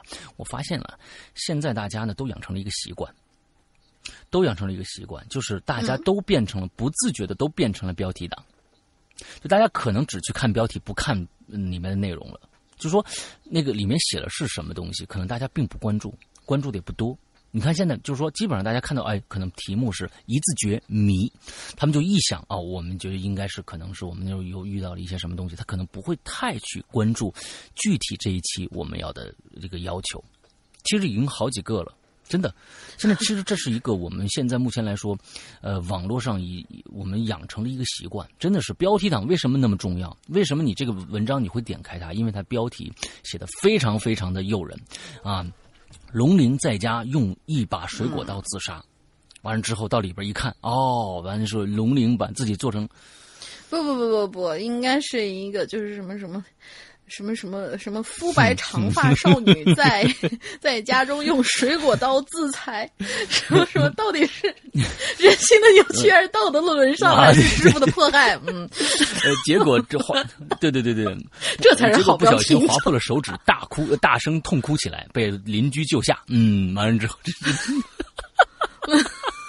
完之后这样子啊，对对对对对，完之后其实就是一个一个狗屁文章，完了之后，但是怎么着的，就因为啊，又就因为标题写好，所以说大家就是要尽量改掉这个问这个毛病啊，就是说还是看看内容。哦。OK，看到这次的话题呢，迷想起了发生初中的军训的时候一些经历，对于我来说呢，至今也无法明白其中的缘由，姑且符合主题吧，不知道啊，咱们往后看啊。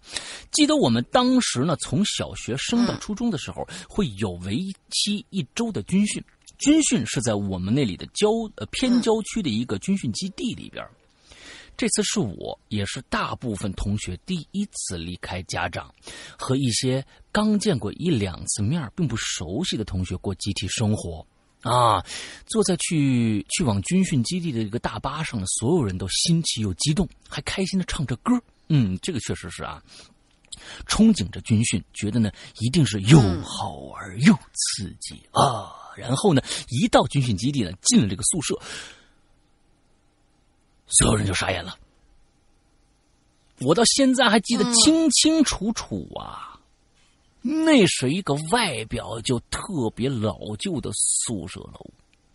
因为还有另一个初中的学生也来军训，所以呢，宿舍楼安排的特别满。一楼呢全是男生宿舍，二楼呢男女各一边，三楼呢全是女生。我和我们班的另外五个女生呢，就被分配到了三楼。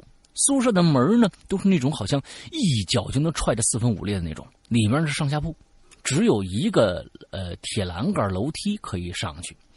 你要几个？我先问问你啊。嗯，要知道我们当时呢，都是只十三岁的这种初中生啊，那个铁栏杆特别高啊，爬起来特别可怕呀！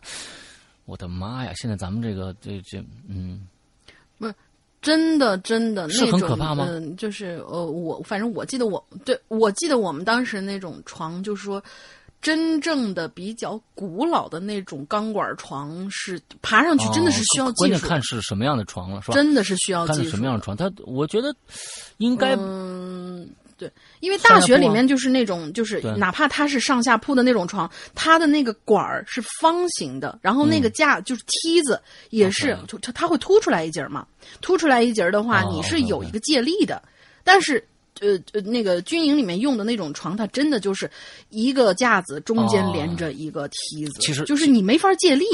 你上去的时候会被崴死的那种。是男女生的区别，因为因为小时候我也这种这种，我特别喜欢上上下铺，而且我就想在上铺待着。就是可能男生看着高就想往上上爬，他不管他多难，他觉得哎这个好玩这可能男女生的区别。对，完了之后呢，呃呃，那个就念哪儿了啊？跟栏杆啊，栏杆好。我本来是分铺分配在上铺的，但我实在不敢爬那个可怕的铁栏杆，就和我这个上铺的女生商量说，咱咱咱可以不可以换一下床铺？那个女生呢，倒是很快很痛快，就和我换了床。然后呢，我就到了下铺，我就知道，我就知道她为什么那么痛快了。啊，我到了下铺以后，我就知道这个姐们为什么那么痛快了，就是她是有预谋的。啊，床最下边不是木板我也不知道是什么东西铺的，反正上铺只要翻个身。就扑簌簌的往下掉那种类似糠那种东西，就是碎木屑。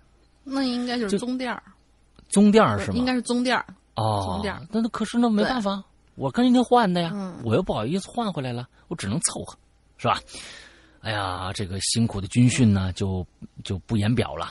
大家都大概都知道，很早起床，跑步去食堂，烈日下站军姿，踢正步啊，叠豆腐块的被子等等。但是呢，我在这又要要插一句话，我发现了一个特别特别的一个千古不变的一个道理。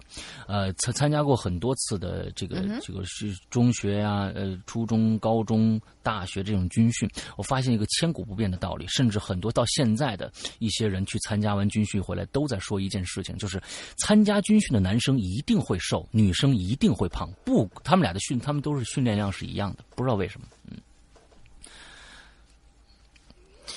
哎，你这个话我好像前两天听你说过一遍，就不知道为什么，不知道为什么，反正就是这这个样子啊。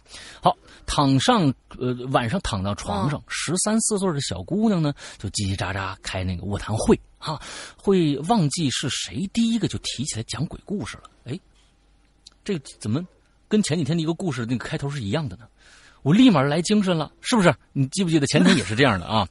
要知道，我可是五岁看林正英，小学四年级看《午夜凶铃》和《咒怨》的人呐！啊，姐们儿，我是班里的鬼故事大王啊，出了名的一肚子恐怖故事啊，是吧？体育课好多同学都围着我让我讲故事，你们这什么体育课呀？这是，你不是语文课吧？就是嗯，给你们讲个鬼故事啊！我给你们讲个鬼故事啊！今天。体育老师有事儿，就是这，这就是一个最恐怖的故事，然后就改成数学课了。啊，对，我们经常过去是这样子的啊。今天体育课有有事儿，改成自习了，对，弄死他们啊。于是呢，我就自告奋勇讲了一个故事。这个故事大概大家大概呢都听过，是一个关于敲门的故事。故事呢，大概是说呀。一个男生要求同邀请同学呀，在家里面讲鬼故事。当天正好停电了，男生说到了十二点就会有鬼来敲门。因为这个男生刚讲到这儿啊，就正好十二点了。突然呢，就传来三声敲门的声音，所有同学都吓了一跳啊。男生打开门。却发现是啊，他们楼下的保安李大爷。李大爷说停停电了，来送蜡烛。男生松了口气，结果第二天却听说楼下的李大爷昨天下午就死了。切，好吧，嗯，我讲完这个故事之后呢，整个宿舍都安静。故事，嗯。我旁边一个叫 W 的女女生呢，这个 W 啊不是师范学院的 W，什么意思？我没明白。没明白。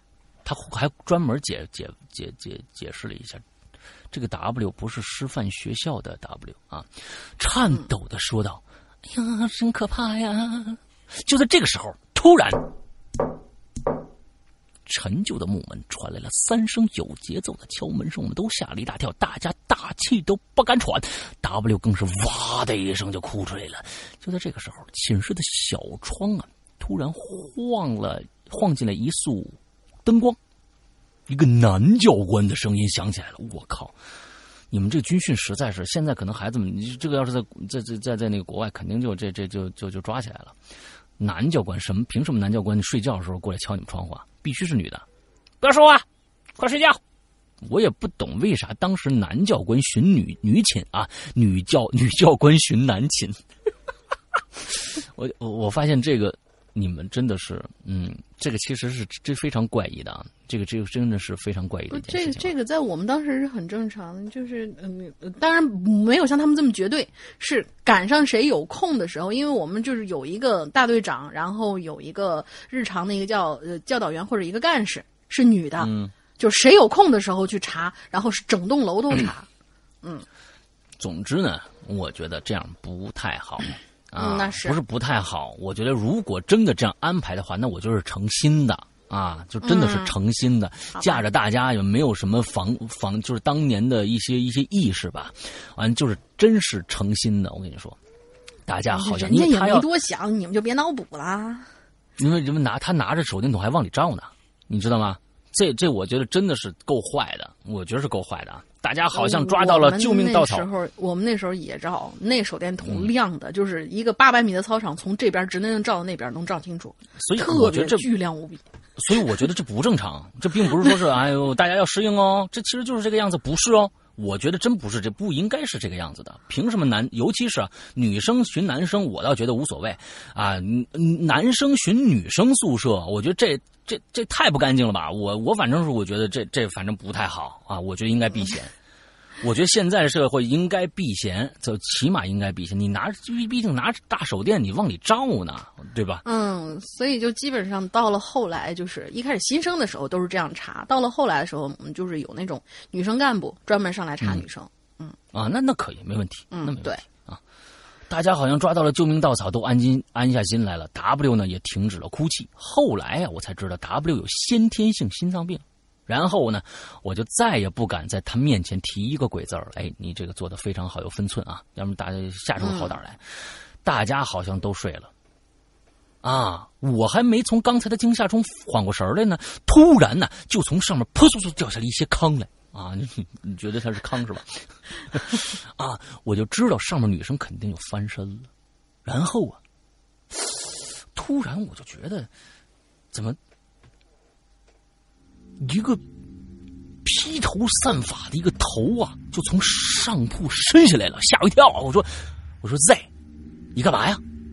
我上铺女生叫 Z 啊，太黑了，我也看不清她脸，只看到一头长发。停了两三秒钟，然后就无声无息的就把这头给缩回去了，之后就再也没有半点声响。我的精神呢，却一直紧绷着。第一次对这个破旧陌生的寝室产生了恐惧，急切的想回家。后来啊，我也不知道我怎么在恐惧中睡着了。从那天起，大家呢也不敢讲鬼故事了。但是，恐怖的事自己找上门来了。嗯，从那天开始，我们的寝室经常被人敲门，然后打开门没人。有的时候呢，白天呢；有的时候是在晚上，一一天至少有两三次。我们寝室呢可以说是人心惶惶啊，因为我们对面呃对面住的呢也是我们班的同学，我们也考虑过是不是有人在跟我们开玩笑啊，但仔细想想不太可能，因为大家都是初一的，和寝室同学搞好关系就不错了，没熟到那个程度呢。然后呢，在第三天。就发生了更加恐怖，也让我至今无法解释的一件事儿。不知道大家军训有没有这么一项啊，叫做紧急集合。最可恨就是这个啊，就最最可恨就是这个。所以我们那我们在军训的时候，我们都不脱衣服睡觉。嗯嗯，就是不一定什么时候。有一次呢，甚至是晚上七点钟。啊，会听见号角声音，然后所有人要穿戴整齐。不错啦，我们晚上四点你们试过没有？有过。啊，我我也有过。嗯，我也有。起来出去跑圈去。嗯。啊，对对对，呃，跑圈不至于啊。呃，我们是出去跑圈去。啊，但你们跑圈，我觉得还是物有所值的，起码出去跑一个圈我们那是出去，真的好不劲啊！好解散。不是，我们是出去跑圈去。啊，那我们那更可怕。对，还有一个什么最可恨？你知道？还有一个什么最可恨是什么？今天安排你去洗澡，行了，带队到那儿去，然后解散洗澡，洗完澡以后，然后咱们咱们大概一个多长时间到那儿集合？结果。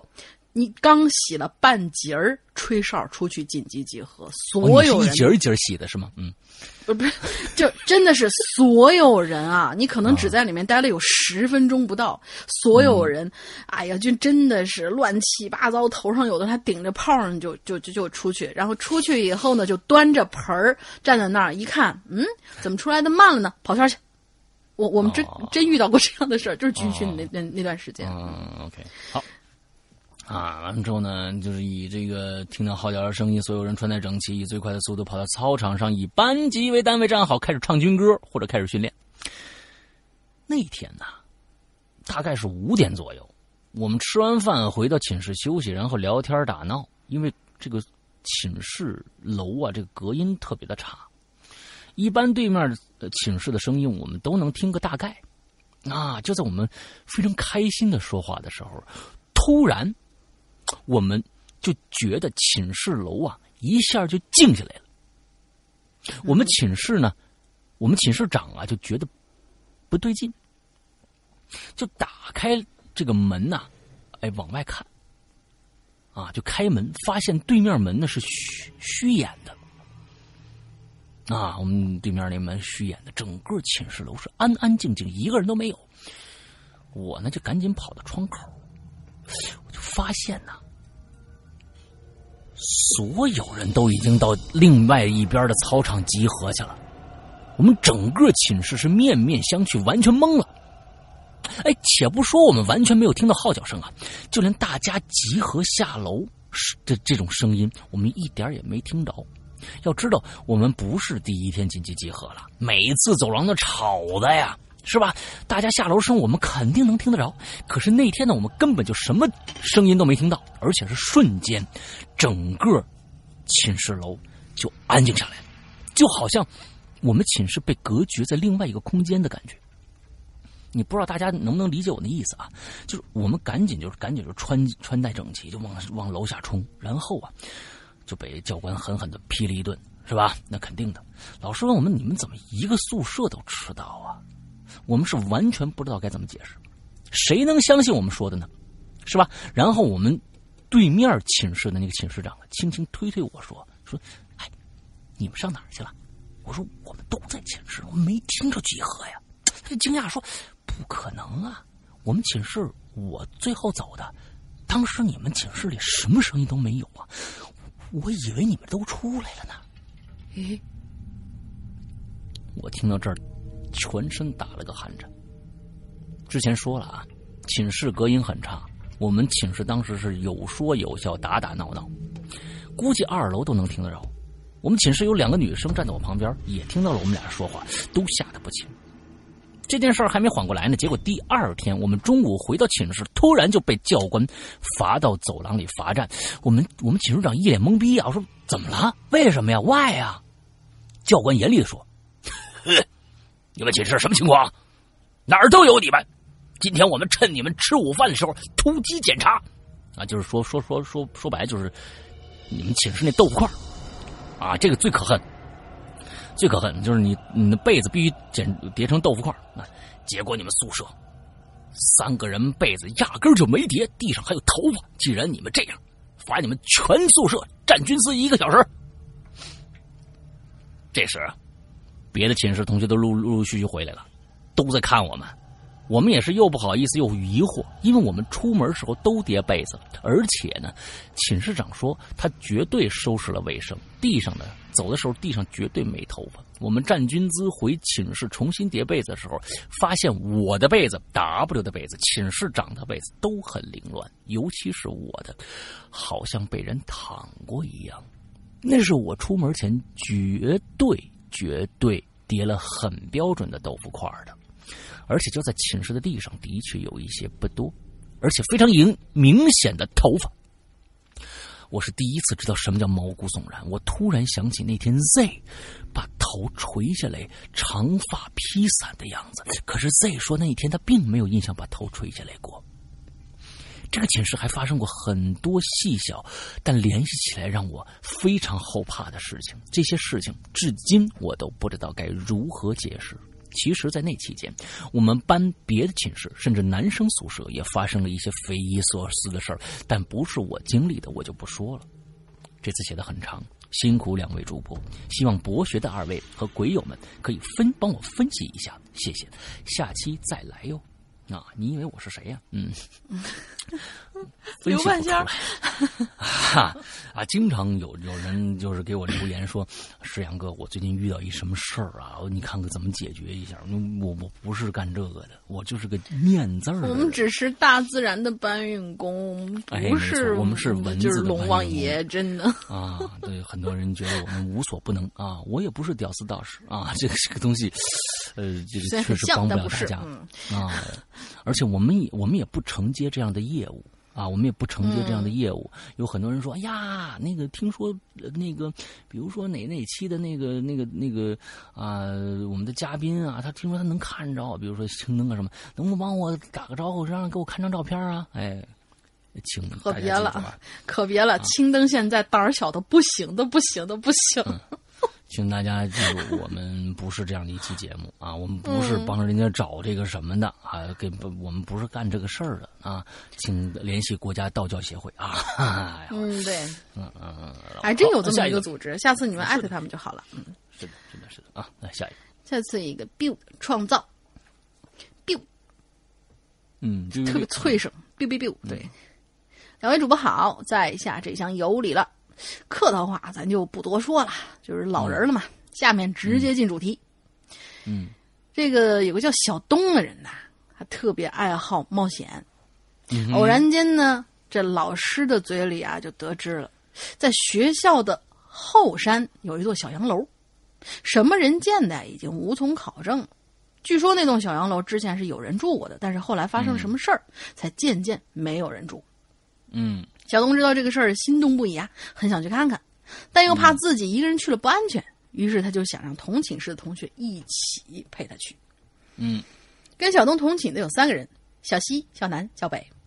嗯嗯，就是嗯，打起麻将来特别方便。哈，对，嗯，一听到小东要去学校后山的小洋楼冒险，嗯，他们居然异口同声的拒绝了。嗯，但小东并不意外，他清了清嗓子，嗯，这个暑假期间呐，我要去夏威夷，已经订好了四张票，可惜啦，你们不能一起去呀。但其实“夏威夷”三个字还没说出来呢，小西、小南、小北就异口同声的说：“为兄弟你，我们可以上刀山，可以下火海，可以义不容辞。区区小洋楼，我们陪你去。”嗯，小东这个时候就微微一笑。哦，对，忘了说了，这小东啊是个富二代，就区区三四张票嘛，对他来说小 kiss。嗯，小东他们下午没有课，于是他们说走就走，就来到了学校的后山。据那位老师应该是无意当中透露的啊，只要沿着山上的土路一直走，就能走到那栋小洋楼。本来为什么告诉他们？你说这个是吧？嗯，嗯，估计是跟别的老师在那就，哟，我上次沿那土路往上走，就那小洋楼，哎呦，可怕人！估计让他们听着了。本来以为会费一番功夫，没想到上山不过十几分钟，就看见老师口中说那个小洋楼。这小洋楼啊，外表非常破旧，藤蔓啊已经爬满了外墙了。明明是炎热的白天，却能够仍然能够在这儿感觉到一阵阵的那种阴凉。嗯、小东按耐住自己的心跳，走到小洋楼的面前。他那三个小伙伴呢，就跟在他身后。小东先是围着小洋楼转了一圈没发现什么异样啊，于是就提出要到里头去看一看。这一提不要紧，三个小伙伴是齐刷刷的，嗯，不去。小东就不屑的看着他们，于是就，呃，不屑的看看他们，于是自个儿就走到了小洋楼的跟前。嗯，牛逼已经吹出去了，没办法呀，只好咽了口唾沫，轻轻推开门。进入门里的第一个印象啊，就是贼脏啊，特别的脏啊，而且呢，空气当中还有一股树叶腐臭的味道。小龙就捂住鼻子，轻手轻脚的朝里走。这一楼的环境呢，几乎已经一览无余了，除了一些破旧不堪的桌椅之外，只剩下了满地的垃圾。小东上了楼梯，来到了二楼。这二楼的空气啊，是更加的糟糕，即使捂着鼻子，还是能闻到那种树叶的腐臭味小东就本能的想着说：“下去算了，就是已已经逞完英雄了嘛。”可就在这个时候啊。他看到地板上出现了一个铁盒子，不是放着一个铁盒子，就暂时打消了下楼的念头。嗯，他走到窗边，打开窗，打开呃窗子，让空气流通，就往下头看，嗯、却发现小西、小南、小北三个人头挨着头，好像在讨论什么。OK。小东也没多想，等空气中那个腐臭的味道变淡了以后，他就走到那个铁盒子跟前，蹲下来。他很好奇，这铁盒里头会有啥东西呢？小东就从裤袋里头啊掏出来一副医用的手套，他可是不傻，让自己的手直接接触那些不知名的东西。嗯，不会的。戴好手套之后呢，这小东啊就轻轻的打开了盒子，但是这铁盒子是空的，空无一物。嗯，小东就仔细的检查铁盒子里头，确实是空无一物，啥都没有。他就想拿起来，却发现这个盒子呀是固定在地板上的。哦，这为什么呢？嗯，不明白。但是虽然不明白这盒子为什么固定在地上，也，也许是以前的屋主人的什么癖好吧，不知道。嗯，小东就找找其他地方，嗯，什么都没有。最后他就叹了口气，下楼了。当小东走出大门，就看到小西他们三个人呐，直接就冲到了小东跟前。小小男的，就二话不说，直接拉着小东就走，直到走到了山脚下，三个人才停了下来。这小东被扯得莫名其妙，就看他们说：“你怎么回事？一个跟见了鬼似的。”小北最先回过气儿来，不不回答他的问题，反而问他：“你你你知道现在什么时候了吗？”“那不不就是下午一点多吗？”小东说着就看自己手表，结果一看，脑袋就懵了。只听到小北的话深深的钻进了他的耳朵里。什么一点多？现在是下午两点半。嗯，一个小时，一个多小时，这怎么可能啊？小东是既震惊又疑惑，他觉得他在里面只不过待了区区十来分钟，怎么就待了一个多小时呢？嗯，怎么回事啊？这是小东就问他们，小北呢就说出了以下这些他们三个人一起看到的事情。自从小东进了小洋楼啊，一切就都没声息了。小西呢，他们本来原以为不过了十呃不不过十几分钟，这小东啊他就能出来，结果没想到过了半个小时，小东还是没有出来。嗯，小西就着急了，想要进去，但是还是不敢，就这么又等了半个小时，结果小东还是没有出来。眼看这再这么等下去不是办法呀，最后是小南硬着头皮就走进小洋楼了。嗯，五分钟之后，小南慌慌张张跑出来，小西就连忙问他怎么啦，有没有找到小东啊？小西小南就摇摇头说他找遍所有地方都没有看到小东的人影这下小西他们心里降到冰点了，这该怎么办呢？找老师吗？难道现在？正当三个人不知怎么办的时候，小洋楼的门开了。小东一脸懊恼的样子走了出来，小西他们赶紧跑过去拉着小东就跑。所以这到底算是怎么回事啊？小东一再的提问，只是他的疑惑没有任何人能够解答。四个人是面面相觑，谁也不说话。嗯，最后小北说了一句：“咱还是回去吧。”于是呢，四个人就打道回府了。等回到学校以后，四个人把去后山的事情啊，就当做没发生过一样。只是呢，小东还是有点不甘心，于是啊，他就去找那位告诉他，哎，还真是告诉他后山小洋楼地方的那老师，却发现那位老师啊，因为身体有问题，老早就请了假了。嗯，后来小东偶然问了其他人关于后山的事儿，他们的回答竟然出奇的一致，那就是后山根本没有小洋楼。哦，他又回到寝室问他那三个朋友，可那三个朋友却对那次发生的事情是毫无印象。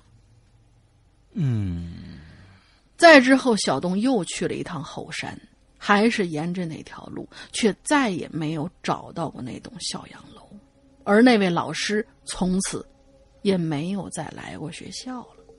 这件事情也就永远成了小东。心中的谜团。OK OK，嗯。嗯，前一段时间也有一个故事跟这个特别相像，那个故事也是一个时间差的问题，就是说一个人啊拿着一个蜡烛，我不知道你还记不记得那个故事，进了一个一个什么地方，完他在蜡拿这个蜡烛转了几圈以后，完了他们同学跟他有半个小时的时间差。就是嗯，那个是在楼顶上面，两个楼之间有一个那个什么，他们就呃在这个两个楼之间走了一圈，觉得就是几分钟，结果对下面已经过好好久好久了。对对对对对，大概是。可是这栋楼现在是完全不存在了，这是怎么起什么个情况？哎，不知道。OK，好，我们今天的故事，所有的故事到这儿就结束了。那么我们这个下面呢，先跟大家说一下我们在哪儿留言啊？很多人在问，哎，你们这个每次留言都在哪儿留啊？我们的留言的地点呢是我们的一个 BBS，我们自己的鬼影人间的 BBS 三 W 点，哎，不不不，没有三 W 啊，什么呀？BBS 点 BBS 点鬼影全拼啊，鬼影 Club、C L U B 鬼影 C L U B 点 net。鬼影 club 点 net 这样的一个网站上面去留言，我们注册用户以后完之后，在我们专门有一个一个一个栏目，就一个一个板块叫引留言。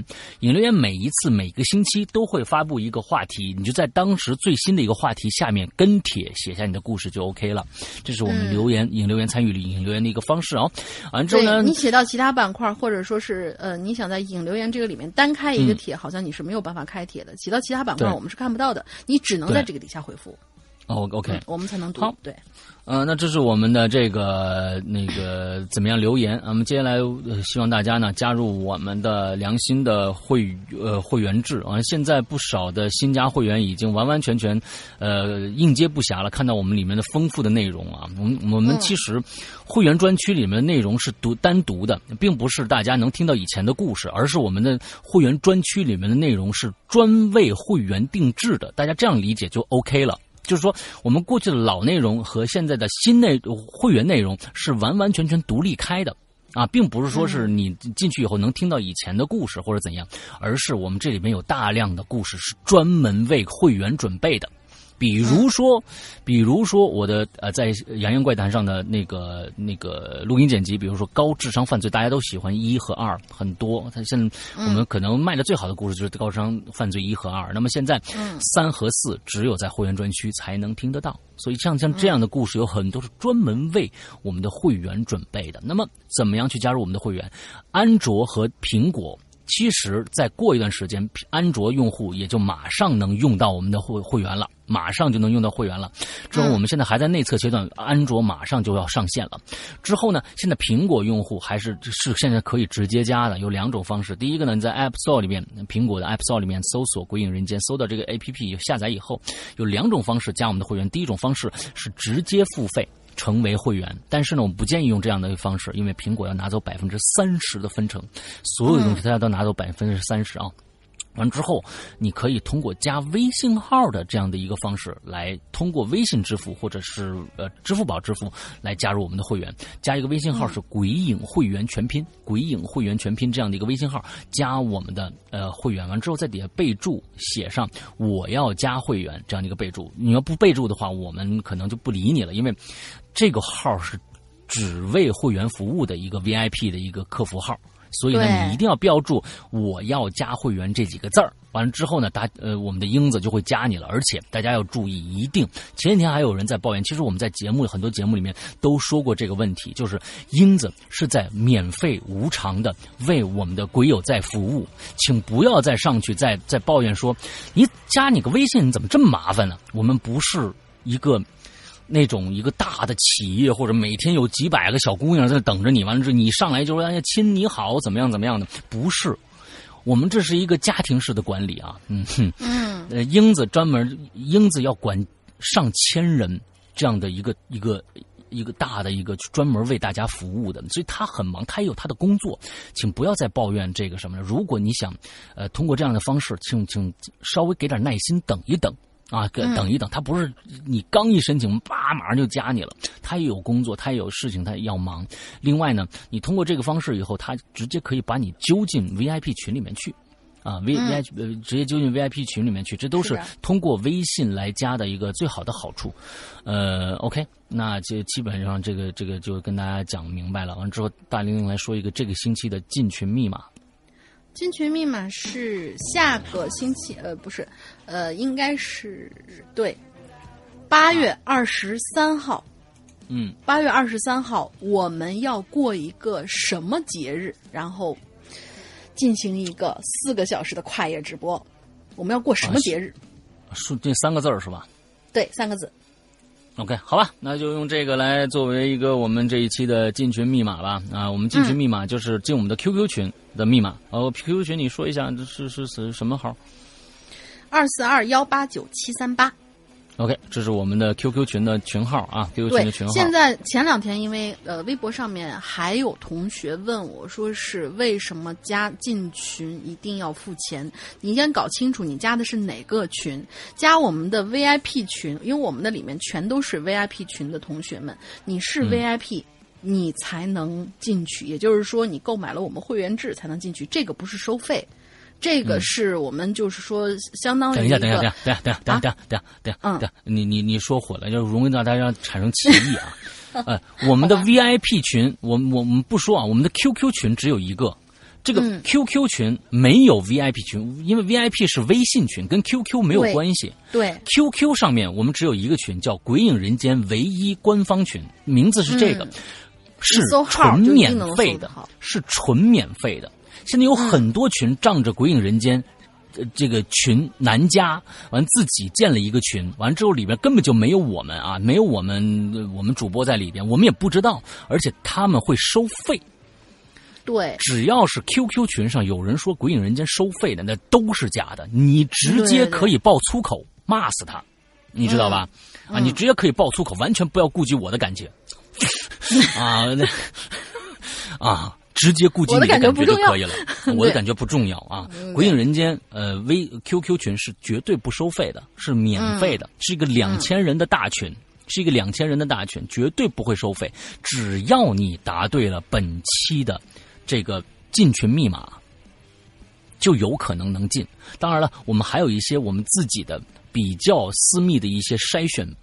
呃，筛选的这些嗯，这个条件，如果你不答应不不满足这个条件的话，我们可能会不通过你。那么，呃，我们不能说这个筛选条件是什么。破口大骂的话，那我们就直接拉黑了，你就不要再想。对对对对对对对对对对对对，对你们你们要知道，呃，你你们要知道，呃，主动权在我们的手里。你们如果要撒野的话，真的是没有用的啊，你知道吧？我们这是一个非常非常跋扈的这样的一个啊一个 QQ 群，你知道吧？也不是跋扈，因为群里面毕竟好几千，那边毕竟好几千人在那儿。你想想看，你出去吃个饭，你十个人在一块儿，这个目标就已经很大了。你是几千个人在一块儿的话。你这个没有一些跋扈的手段，真的是管不过来。没错，没错，没错，因为确实是要管，要考虑到其他已经进群人的一些想法。啊，对。之后，如果你，呃，在已经进群了，完了犯了一些啊，就是不该说的话、不该发的图片，或者我们现在都不跟对方商量。以前就是还跟对方说，哎，你看你。对，以前人少嘛，我们就是还可以商量。以前也不少，五百多、八百多都有过，现在两千人。现在真的是顾不过来了，真的是。啊，现在是我们完全不管啊，直接我们一看到了一些，我可能是一些片面只言片语吧，但是我们不管啊，我们我们就这样跋扈啊，请大家在群里面慎。慎言慎行，慎发图片啊！且进群且珍惜吧。嗯，对，且珍惜，对对对，跟大家聊聊天儿，呃，打打闹闹的挺好，没问题。但是千万不要有一些过激的一些行为什么的啊！我们就直接啪打脚，我们就撤后十米，冲上去，当的一脚就踢出去了。这对于我们来说一个非常好好的事儿，对于你来说有一个空中的一个旅行也是不错的啊！好吧，今天我们的节目到这结束，祝大家这周快乐开心，拜拜，拜拜。Carry me home.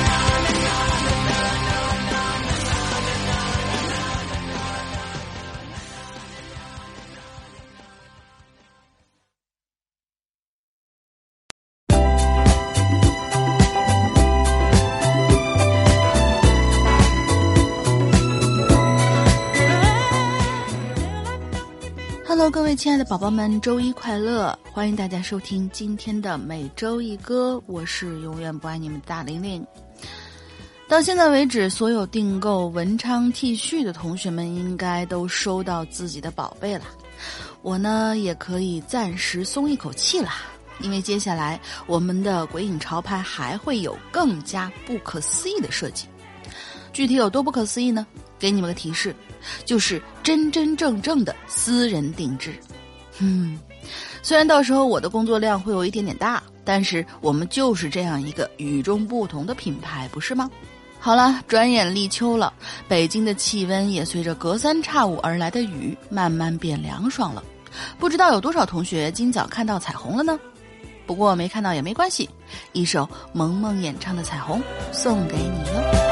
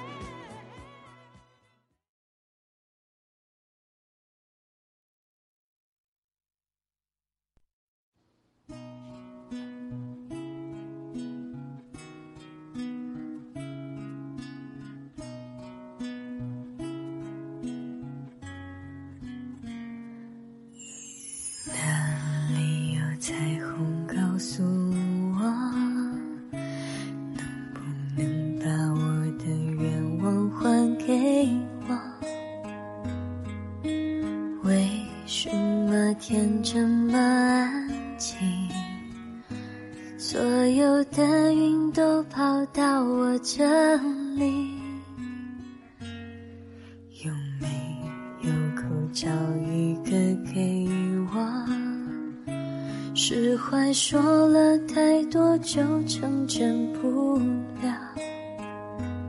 也许时间是一种解药，也是我现在正服下的毒药。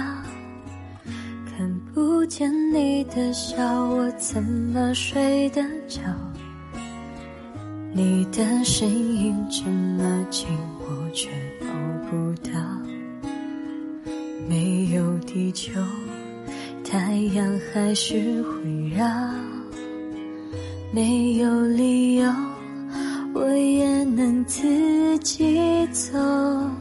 你要离开，我知道很简单。你说依赖是我们的阻碍，就算放开，但能不能别没收我的爱？当作我最后才明白。有没有口罩一个给我？释怀说了太多就成真不了。也许时间是一种解药，也是我现在正服下的毒药。看不见你的笑，我怎么睡得着？你的身影这么近，我却抱不到。没有地球，太阳还是会绕。没有理由，我也能自己走。你要离开，我知道很简单。你说依赖是我们的阻碍，就算放开，但能不能别没收我的爱？当作我最后才明白。看不见你的笑，要我怎么睡得着？你的身影这么近，我却抱不到。没有地球，太阳开始环绕环绕。没有理由，我也能自己走掉。是我说了太多，就成真不了。也许时间是一种解药，解药也是我现在正服下的毒药。要离开，我知道很简单。你说依赖是我们的阻碍，就算放开，但能不能别没收我的爱？当作我最后才明白。